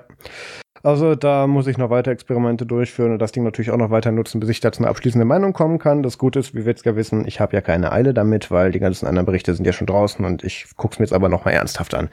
So, so viel zum äh, Galaxy Fold. Wenn ihr noch weitere Fragen habt, sehr gerne. Ähm, das hat mich sehr gefreut, wie viel Feedback es da gab. Einfach nochmal dann an mich oder per E-Mail. Die üblichen Kanäle sind beschrieben oder in den Shownotes. Ähm, da freue ich mich und werde ich auch weiter zu antworten. Ich denke, dass ich da auch nächste Woche wieder ein kleines Status-Update zu bringen kann. Ich hätte noch, noch eine Frage. Du hast noch eine, ja. Äh, E-Mail, äh, Podcast ja. Ja, Sekunde. Nein. Ähm, ging hier irgendwas mit Reverse Wireless Charging, Ach. Dings da, Bums da, Gedöns, ging da nicht auch was? Ach doch, habe ich auch noch reingeschrieben, du hast völlig recht. Ähm, Ja, geht. Ähm, du kannst sagen, ich muss kurz gucken, wie heißt der Punkt. Wireless Power Share heißt der, den tippst du an. Ähm, dann kriegst du so eine Meldung mit, ja, hier jetzt, wenn du jetzt die Rückseite nach oben legst, dann kannst du da Sachen drauflegen. Ähm, und das funktioniert mit dem iPhone, das funktioniert mit den AirPods Pro, das funktioniert mit dieser komischen Samsung Galaxy Watch. Das funktioniert aber nur, wenn du das auf dem Phone machst, sonst musst du das andere Dock nehmen. Ich habe hier meine QI-Charter durchprobiert, die, die gehen mit der Watch nicht. Ist auch sehr seltsam. Also, ähm, es ist halt so, so ein bisschen Powerpuff Girl Style. Du hältst da diese Handys aneinander und dann laden die mit sich Verluststrom. Also, aber geht. Und, ach ja, Akkuleistung soll ich vielleicht kurz erzählen. Wollte ich nämlich gerade sagen. Mhm. Aber wie ist denn jetzt der Akku? Äh, du hast ja schon so ein bisschen was angeteasert, dass der eigentlich gar nicht mal so verkehrt ist, weil es sind ja eigentlich auch zwei. Ich wollte jetzt dann aber mal äh, von dir wissen, wie ist denn jetzt eigentlich so dein, ähm, du, du, du hast es ja als Daily Driver gerade im Einsatz. Ja. Ähm, wie ist denn jetzt so die Akkulaufzeit äh, eigentlich so wirklich? Also so wirklich, wirklich. Was würdest du sagen? Ich habe es noch nicht in einem Tag leer gekriegt, trotz Benutzung auch größtenteils mit dem großen Display. Ähm, du hast zwei Akkus drin in beiden Hälften des Telefons und äh, auch mit Reverse Wireless Charging. Ich meine, gut, die ganzen Geräte, die du da drauf legst, außer wenn es jetzt ein iPhone mit Batteriehülle ist, in meinem Fall frisst ja auch nicht so viel. Ähm, Allerdings, das ist, das kann ich nicht repräsentativ in irgendeiner Form äh, jetzt hier so erklären, weil bei neuen Handys ist die Akkuleistung immer gut. Ähm, das ist eine Frage, die, mit der würde ich mich in einem Monat oder zwei nochmal mit beschäftigen, ähm, wenn es dann auch an die finalen Phasen des Reviews dann geht. Ähm, bisher ist es absolut top. Ich denke, dass da äh, zwei bis zweieinhalb Tage Moderatornutzung oh, tatsächlich wow. möglich sind. Ähm, okay. Wenn man sich ein bisschen reglementiert, wenn man das Display nicht auf ganz groß macht, wenn man nicht ständig Leuten irgendwelche 4K HDR-Demos zeigt.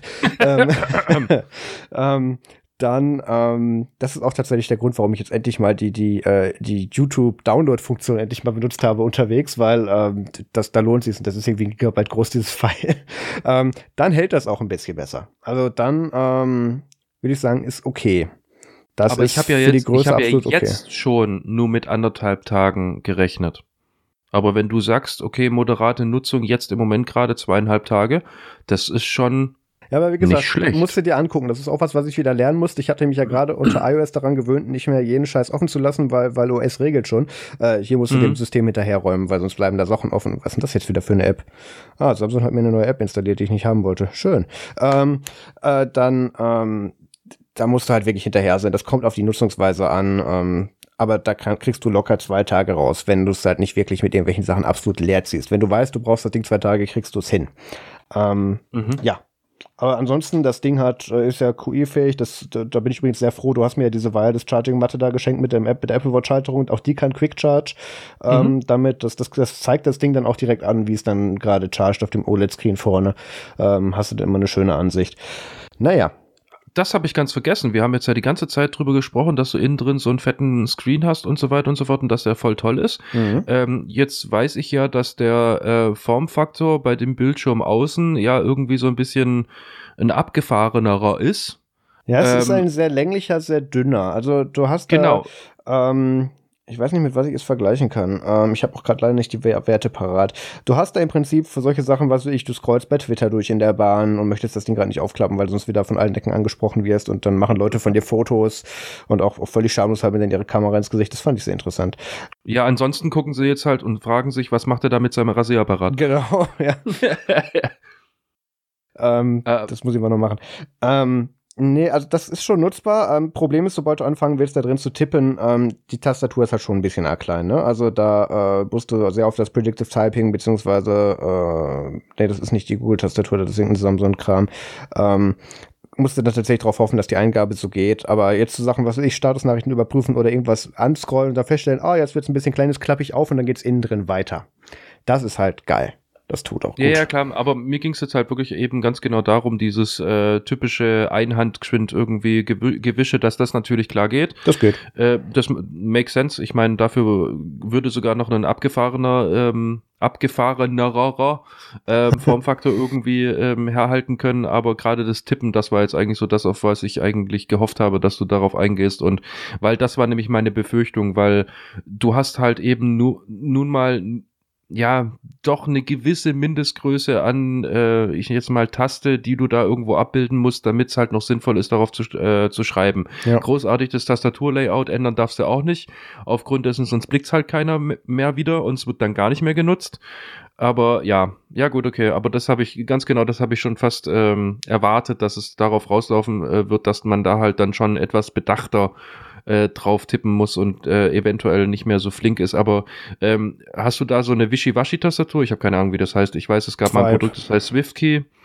Ähm, und die war ziemlich gut und beliebt oder ist es sogar immer noch. Aber hier dieses Swipen, das geht da auch? Äh, das kann man wohl einstellen, mache ich aber nicht. Ähm, ah, okay. ähm, weil ich auf dem, auf dem kleinen Display vorne so mit einem Daumenbetrieb tatsächlich ganz gut rankomme überall. Ähm, ah, okay. Ich sollte aber gerade, gerade weil du Tastaturlayout angesprochen hast, das auch nochmal kurz erklären. Äh, wenn du es aufgeklappt hast auf dem großen Display, dann hast du tatsächlich so eine zweigeteilte Tastatur an den Seiten, so Floating. So ähnlich wie es auch beim iPad, glaube ich, ist, geht. Benutze ich da nie. Ähm, also da, da kommt man ganz gut mit, da kommt man ganz Ach, gut diese, klar mit. diese sogenannte Daumentastatur, wo du dann nur an so den Bildschirmrändern mehr oder weniger so, äh, also die, ja, so eine, also mehr oder weniger eine zweigeteilte Tastatur. Ein Teil ist rechts, ein Teil ist links am Bildschirm. Das meinst du? Ich weiß es nicht, ob das gemeint ist. Ich packe ich pack's als Chapter Art rein. Ich habe keinen Screenshot okay, gemacht. Mach mal, mach mal. So, Sehr gut. wir müssen es aber auch endlich weitermachen. Wir haben noch ein bisschen was. Ähm, so, nächster Punkt. Ähm, Avast äh, ist dann jetzt doch tatsächlich so der heimliche Firefox-Nachfolger oder Mozilla-Nachfolger bei uns. Die kommen immer wieder, egal was man dagegen tut oder auch nicht. Ähm, wer ist Avast? Äh, Avast ist eine Bude, die sagt, wir verkaufen mit, äh, wir verkaufen Schlangenöl und kaufen andere Produkte, also Antivirenhersteller. Äh, haben angeblich laut eigenen Angaben 435 Millionen Nutzer. Äh, die haben sich letztens AVG und CC, also C-Cleaner einverleibt. Ähm, da kommen wir gleich auch nochmal zu.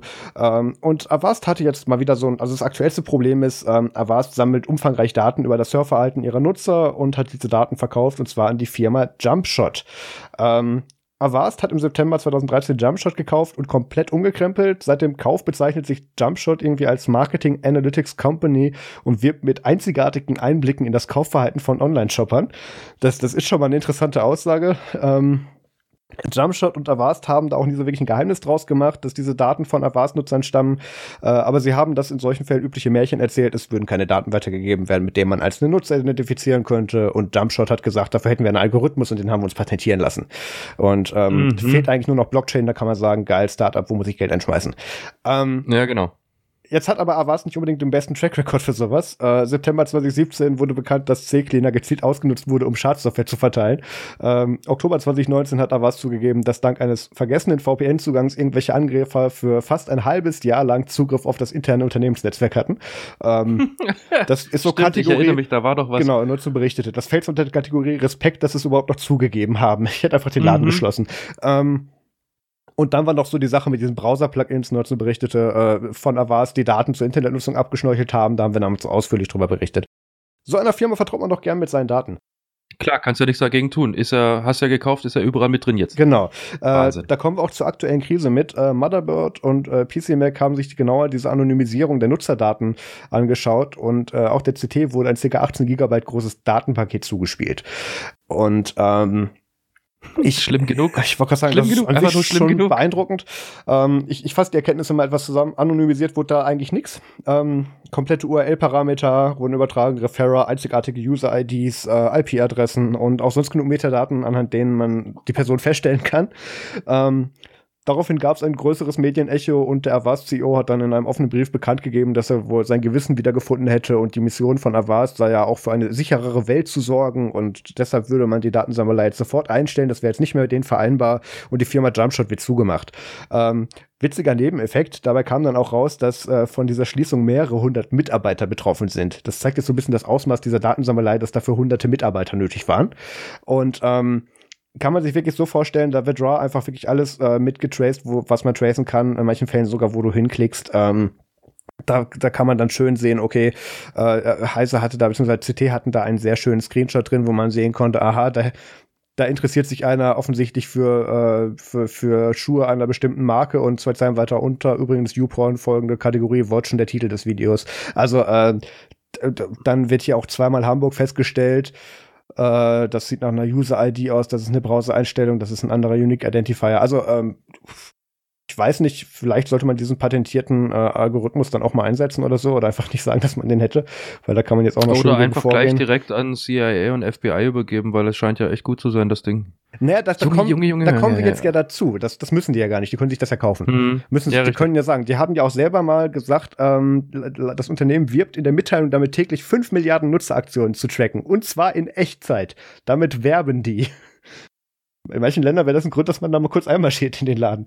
Also, ich wollte gerade sagen, Mistkabeln und Fackeln raus, ja, Jungs. Das, das, das, ist schon, das ist schon echt geil, dass man sagt, Wahnsinn. man hat 5 Milliarden Nutzeraktionen, die man täglich tracken kann in Echtzeit da, da fehlen mir jetzt auch so ein bisschen die Worte zu. Ja, das ist echt ähm, krass. Das, das ist was, das geht über sämtliche Vorstellungskraft hinaus. Ähm, da ist offensichtlich ein sehr lukratives äh, ja, Unternehmen draus geworden, weil ähm, Avast hat da auch, also Avast hat da damals auch nie, nie ein Geheimnis draus gemacht, habe ich ja schon erzählt. Ähm, wurden dann Marketing Analytics Company genannt. Nö, die haben einfach eins zu eins die Daten abgeschnorchelt, analysiert und weiterverkauft.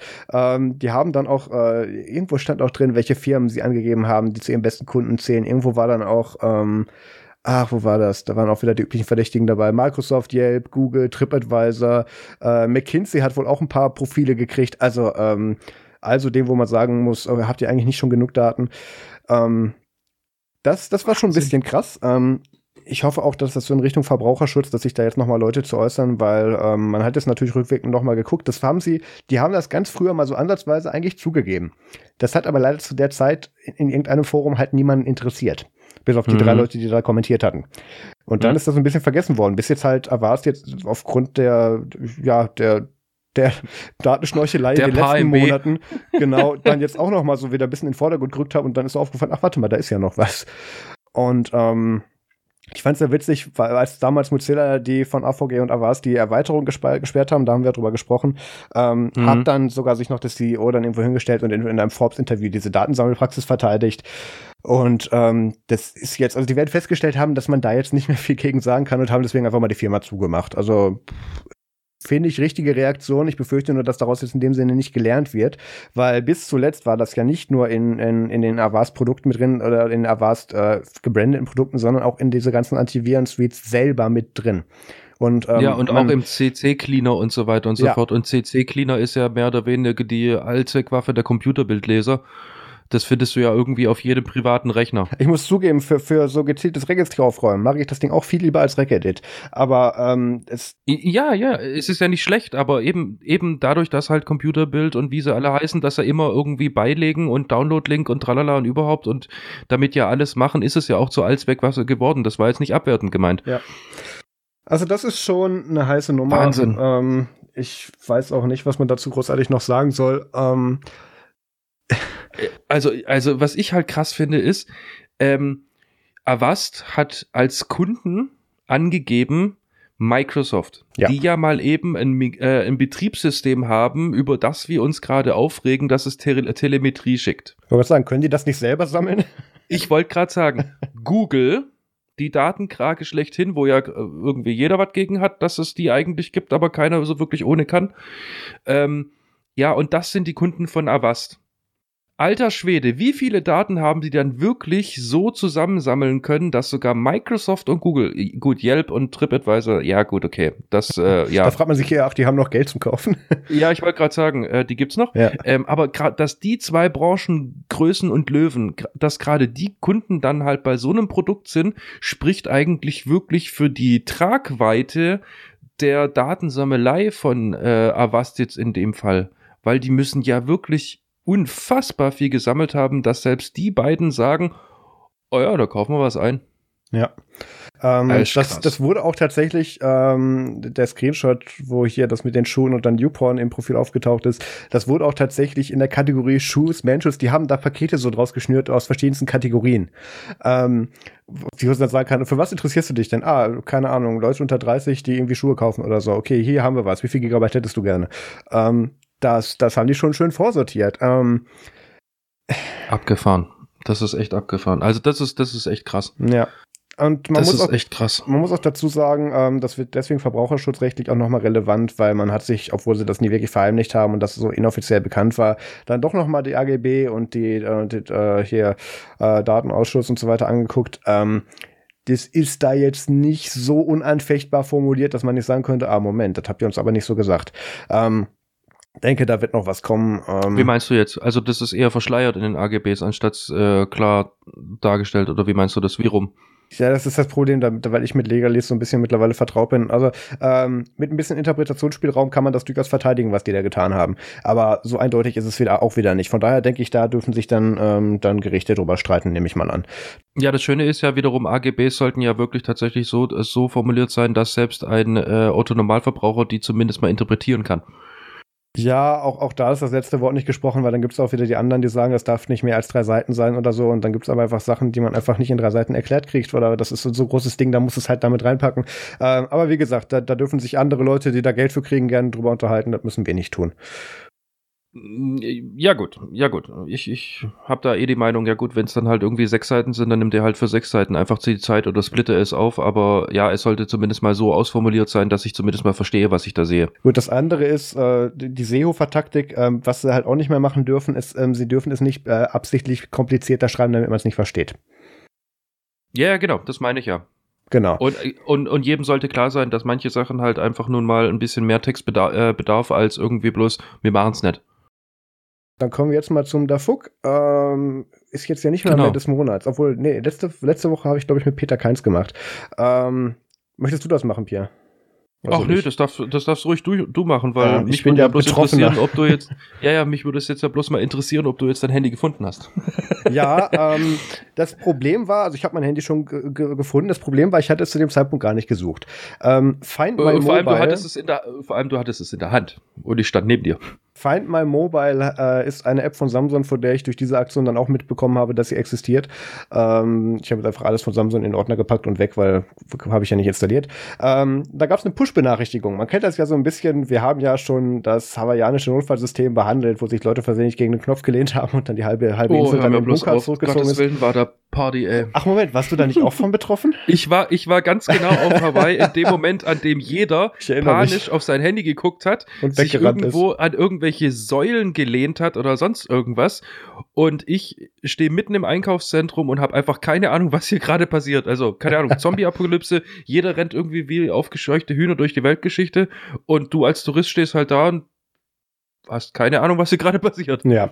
In Amerika gibt es auch so ein Notfallwarnsystem. Wir haben das auch, dass du einen bestimmten Notfall-Wetter-Broadcast machen kannst. Das wird in Deutschland tatsächlich nur sehr selten genutzt, nur noch ähm, könnten wir theoretisch auch. Ich habe auch letztens gelesen, dass äh, hier Herr Donald tatsächlich auch die Möglichkeit hat, ähm, nationenweit an der SMS zu versenden. Ich, hab, ich, ich finde Twitter schon schlimm genug. Ich bin gespannt, wenn das ich auf SMS... Ich wollte sagen, erzähl's ihm nicht. Nee, also bloß nicht. Ähm, ja, Samsung hat die Find My Mobile App und die hat sich diese Woche auch mal ungefragt zu, zu Wort gemeldet und Find My Mobile hat dann äh, gegen 10 Uhr am, boah, ich glaube am Donnerstag oder Mittwoch dann zu Wort gemeldet und hat dann einfach nur eins geschrieben. Ähm, das war dann so eine Push-Benachrichtigung, wo eins drin stand, da hat man dann draufgeklickt und dann ging die Find My Mobile App auf, aber nichts ist passiert. Da dachte ich mir, hör, was ist da passiert? Keine Ahnung, Platzhalter kaputt. Nee, es war in wie so vielen Fällen haben die einen internen Test versehentlich dann einfach mal mit der gesamten Userbase im Live-Betriebssystem gemacht. Ähm, passiert. Ähm, das hat keine Auswirkung auf die Smartphones und war nur ein Versehen, hat Samsung dann mitgeteilt. Und sie arbeiten jetzt auch hart daran, dass so etwas in Zukunft nicht mehr passiert. Ja, ähm, es gibt da jetzt übrigens einen chinesischen Hersteller, ja. der ist jetzt irgendwie neuer Kunde von Avast, aufgrund dessen, äh, die wissen jetzt ganz genau, wie viele Samsung Galaxy Phones es gibt.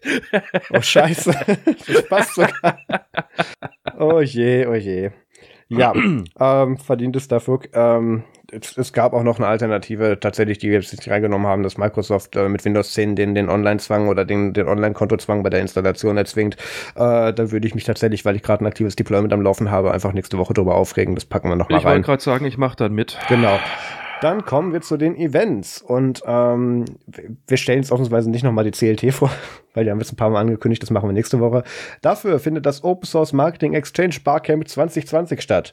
Die Open Source Business Alliance veranstaltet am 12. März in der Geschäftsstelle in Stuttgart ähm, die Open Source Marketing Exchange Barcamp, ähm, also Barcamp-Style, 2020? Entschuldigung, 2020, so viel Zeit muss sein, ähm, wo tatsächlich über solche Themen wie Content Marketing, Inbound Marketing, Social Commerce, Datenethik und Customer Experience im Bereich Open Source äh, dann geredet wird, ähm, für normalsterblich übersetzt, äh, tatsächlich damit abzubilden wäre, ähm, wie kann man tatsächlich in, in Firmen für Open Source Software Marketing betreiben, ähm, welche Anreize gibt es, ähm, und das wird halt Barcamp-Style gemacht, das heißt, jeder kann sich mit einbringen, kann ein Thema vorstellen und da werden danach die Sessions gemacht und ich nehme an, es wird abgestimmt darüber. Ähm, wie gesagt, findet am 12. März in der Geschäftsstelle der USB Alliance äh, in, in, Stuttgart statt. Ähm, ich bin als Mitglied natürlich dabei. Ähm, abgesehen davon, dass es um die Ecke ist. Ähm, was weniger um die Ecke ist, ist das nächste Event, aber bei dem bin ich auch. Vostok Live 2020 wurde bestätigt, ähm, findet am 20. Juni in, im Pub der Harrison in London statt, in der Nähe von King's Cross. Ähm, wie immer in der gleichen Bar. Ähm, aber es gibt eine Neuerung. Dieses Jahr beginnt das schon um 12 Uhr morgens, mittags, wie auch immer. Ähm, und zwar geht es nicht nur abends die Live-Vorträge bzw. Podcasts geben, sondern es wird auch am, am Nachmittag wird es Workshops und Vorträge geben. Und ich werde sowohl bei Show bzw. Shows dabei sein, als auch einen Vortrag halten. Ähm, ich habe schon gehört, dass einige sich schon organisiert haben, die auch wieder hinkommen. Ich habe da ja letztes Jahr einige Zuhörer bzw. Leser getroffen. Ähm, da weiß ich von ein paar, dass die dabei sind. Da freue ich mich schon drauf, dass man die auch mal wieder sieht. Ähm, ich weiß, London liegt nicht um die Ecke. Wenn ihr auf, wenn ihr mal so Lust auf einen äh, Abend Podcasting live habt, dann kommt doch mal vorbei. Ähm, ich muss kurz gucken, was schon auf der Website steht, damit Joe mich nicht haut, weil ich das Programm spoiler. Genau. Ubuntu Podcast, Late Night Linux, Linux LED sind bestätigt und es wird auch wieder eine Mashup-Show mit Stuart Language, Joe Ressington und mir geben. Ähm, Und eben, na, das, das Talk-Line-Up ist noch nicht online, das darf ich nicht spoilern. Ähm, das machen wir nächste Woche. Da wird es auch eben Vorträge und Workshops geben. Das ist immer ein sehr schöner Abend. Ich bin wieder das Wochenende dafür in London. Äh, werde dort auch mit mich ein paar Leuten zusammen dann hinsetzen und dann werden wir da auch was für Nerds zum Extra aufnehmen. Denn Nerds zum Extra haben wir aufgenommen, äh, bevor wir diese Folge aufgenommen haben. Das wird die Tage auch online gehen. Link dazu ist dann in den Show Notes. So, MFG Musik vom Game Tip. Pierre. Ja, ähm, wie wir ja gelernt haben, eingehend war ich ja irgendwie leider dazu gezwungen, ganz viel Zeit zu haben. Oh. Und da bin ich über die ähm, Serie Doom Patrol gestolpert. Hast du die, kennst du die? Ist das, die, ist das diese Hunde-Fernsehserie für Kinder? Das guckt mein Cousin. Ach nee, das ist Paw Patrol. Okay. Das ist, das ist Paw Patrol. Nein, ähm, bei Doom äh, Patrol geht's mehr oder weniger um eine Sie äh, Superheldengruppe aus dem äh, DC-Universum in dem Fall. Haben wir noch welche, die wir nicht oh, verfilmt haben? Äh, ja, tatsächlich. Und äh, das ist eine sehr, sehr abgefahrene Storyline, äh, um die es da eigentlich geht. Also ich, ich, das ist auch wieder so eine Serie, wo du irgendwie die ersten zwei Folgen gesehen haben musst, um zu verstehen, ähm, auf was es eigentlich hinauslaufen könnte, nur um dann wieder überrascht zu werden von, ah, okay, ist doch ganz anders. Also sehr, sehr, sehr unterhaltsam, sehr, sehr ähm, lustig auch. Ähm, äh, äh, im, im, im Endeffekt ist es eine Superhelden-Anti-Superhelden-Serie, weil du die eigentlich dabei begleitest, wie sie überhaupt erstmal Superhelden werden und es zieht sich wohl über Staffeln hinweg, über mehrere. Ähm, also super, super witzig, hat mich super unterhalten ähm, und tatsächlich auch so ein bisschen Zeit verkürzt. Kann ich also empfehlen. Muss ich mal ähm, kurz reingrätschen. Das, das hat doch aber irgendwas mit Titans zu tun, oder? Ja, das ist ähm, ein Ableger der Serie Titans, ah. kann man ah. sagen, die ich jetzt allerdings selber nicht gesehen habe, weil Netflix. Ja, ich habe die gesehen, weil Netflix. ich habe ah, okay. gedacht, kennst du doch irgendwoher. Okay. Ja, genau. Und äh, Doom Patrol an sich ist ein Ableger, den gibt's dann ähm, allerdings wiederum bei Prime Video. Langsam aber sicher kotzt mich diese ganze Streaming-Sachen-Zeug echt mittlerweile an, weil du 50 äh, Millionen ähm, verschiedene Abos haben musst, damit du irgendwie teilweise irgendwie Sequels mitbekommst und so weiter und so fort. Jesus Christ. Ja, ja, ich schiebe Willen, fr Früher hat man sich wegen 20 Euro Sky und so weiter und so fort ähm, aufgeregt, weil das so teuer ist. Heutzutage zahlst du halt keine 20 Euro an Sky, sondern einen Zehner an Netflix, den anderen Zehner zahlst du irgendwie äh, hier Apple TV, dann nochmal irgendwie 70 Euro in Amazon Prime und Gott. Ich schicke dir nachher Zugangsdaten für die Familienfreigabe, dann hast du auch Netflix, damit dieses Gejammer äh, aufhört. Ich, äh, ich jammer doch gar nicht, ich komme doch eh zu gucken. Und nein, ich möchte nicht demnächst schon wieder krank sein. Ähm, ja, was ich dann, dann auch noch gesehen habe oder mir angeschaut habe, ist die Serie Batwoman. Ähm, oh, witzig, ich sehe gerade das auch aus dem DC-Universum. Ja, Na klar, was auch sonst. ähm, macht auch Sinn, ist es Gotham City, klar. Ähm, ja, ist äh, gar nicht mal so schlecht muss ich sagen. Also ist einfach mal, ja, wie soll ich sagen, die Story weitererzählt. Also kleiner Hint, den ich sagen will, ist jetzt, ähm, es ist nicht so, wie man es kennt, so Batman und Batwoman, sondern es ist eher so äh, Bat, äh, Batwoman nach Batman, weil Batman gerade nicht da ist, aus Gründen. Und ähm, ja, während dieser Serie oder während der ersten Staffel ist man halt sozusagen live dabei, wie halt Batwoman eigentlich zu Batwoman wird. Und äh, es wird so ein bisschen beleuchtet, warum halt Batman gerade irgendwie nicht da ist. Und ja, sind ein paar schöne Spannungsbögen mit dabei, aber ist definitiv so ein, ähm, ja, abends nach einem harten Arbeitstag und man hat eigentlich einfach keinen Bock mehr und äh, SpongeBob ist dann doch irgendwie zu einfach, aber irgendwie eine wissenschaftliche Serie ist dann doch etwas zu hoch, deswegen nehme ich Bad, äh, Batwoman. Also ist eher so sehr, sehr leichte Unterhaltungen, eher so ein bisschen zum Berieseln gedacht, finde ich. Cool. Ja, ähm, und dann bin ich tatsächlich mal wieder über eine Seltenheit gestoßen. Also für mich war sie selten, weil ähm, ich habe sie mal gehört eine Zeit lang, ziemlich intensiv. Dann sind sie total in Vergessenheit geraten und ich bin dann wieder über sie gestolpert. Und zwar geht es um eine japanische, ja, japanische äh, Heavy Metal Band, ähm, die schon uralt ist. Also was heißt uralt? Also Ne, Im Vergleich zu anderen Bands ist es uralt, weil Gründungsjahr 1987, die leben immer noch und machen immer noch das Gleiche. Ähm, und zwar heißen die Ningen Isu und ähm, sind sehr, sehr virtuos, sowohl an Schlagzeug, Bass als auch an E-Gitarre ähm, und machen total abgefahrene Musik und äh, nebenbei, ich kann also als Tipp geben, äh, lasst euch irgendwie Lyrics oder ähm, ja, wenn ihr es über YouTube konsumiert, irgendwie die Texte halt, äh, so hier irgendwie die Translation da mitlaufen und so weiter und so fort. Die Texte sind manchmal echt sehr, sehr abgefahren. Äh, man muss auch dazu sagen, äh, wenn die Band schon heißt The Human Chair, also der menschliche Stuhl. Also Stuhl ist eine Anspielung nicht so wirklich auf das Möbel. Ähm, ja, ähm, aber das, was sie da halt tatsächlich dann irgendwo ähm, durch die Boxen jagen, ist qualitativ sehr, sehr hochwertiger Heavy Metal und macht auch sehr, sehr viel Spaß, das irgendwie zu hören. Also, ne, an alle Metaler da draußen, die machen Spaß. Ja, zu mehr bin ich dann doch nicht gekommen. Marius. Ja, ich habe ja letzte Woche beim Peter dann erzählt, dass ich Narcos Mexiko geschaut habe. Jetzt habe ich dann nochmal Narcos geschaut, weil ich habe mich gefragt, wie es mit der Timeline aussieht. Und es ist tatsächlich so, dass, Next, dass Narcos Mexiko eigentlich das Prequel zu Narcos ist. Also man sieht dann Charaktere aus, aus Narcos Mexiko dann in, in Narcos dann weitermachen, selbstverständlich. Und ich finde schade, dass sie die andersrum veröffentlicht haben. Eigentlich wäre es so rum jetzt schöner gewesen. Jedenfalls habe ich es geschafft, dass da jetzt auf dem zweiten Monitor dann jeden Abend dann noch so mal dann jetzt die drei Staffeln durchliefen. Äh, ich glaube, ich muss gerade mal reinschauen. Ne, wenn ich Netflix jetzt aktiviere, dann mag mich mein Soundinterface nicht mehr. Ähm, also ich glaube, ich bin jetzt fast am Ende von Staffel 3, also der letzten, die davon ist, und da soll es dann auch eine Fortsetzung geben. Ähm, ich bin immer noch nicht dazu gekommen, mit PK weiterzumachen. Äh, ich muss mal schauen, vielleicht schaffe ich es heute Abend. ne, ich muss eigentlich noch ne, zum Libresum schneiden. Ähm, vielleicht schaffe ich es bis zur CLT mal die Folgen nachzuholen. Mal schauen. Ähm, ja, ich habe es mir gespart, das jetzt tatsächlich da oben reinzupacken bei mir in die Show Notes, weil ja. ich dachte mir schon, als ich das gelesen habe, ah, okay, ich sag jetzt wieder nichts dazu. Ja, ja. Ähm, dann habe ich gerade einfach mal aus äh, Spaß noch mal eine andere japanische Metalband rausgesucht, weil was Pierre kann, kann ich auch.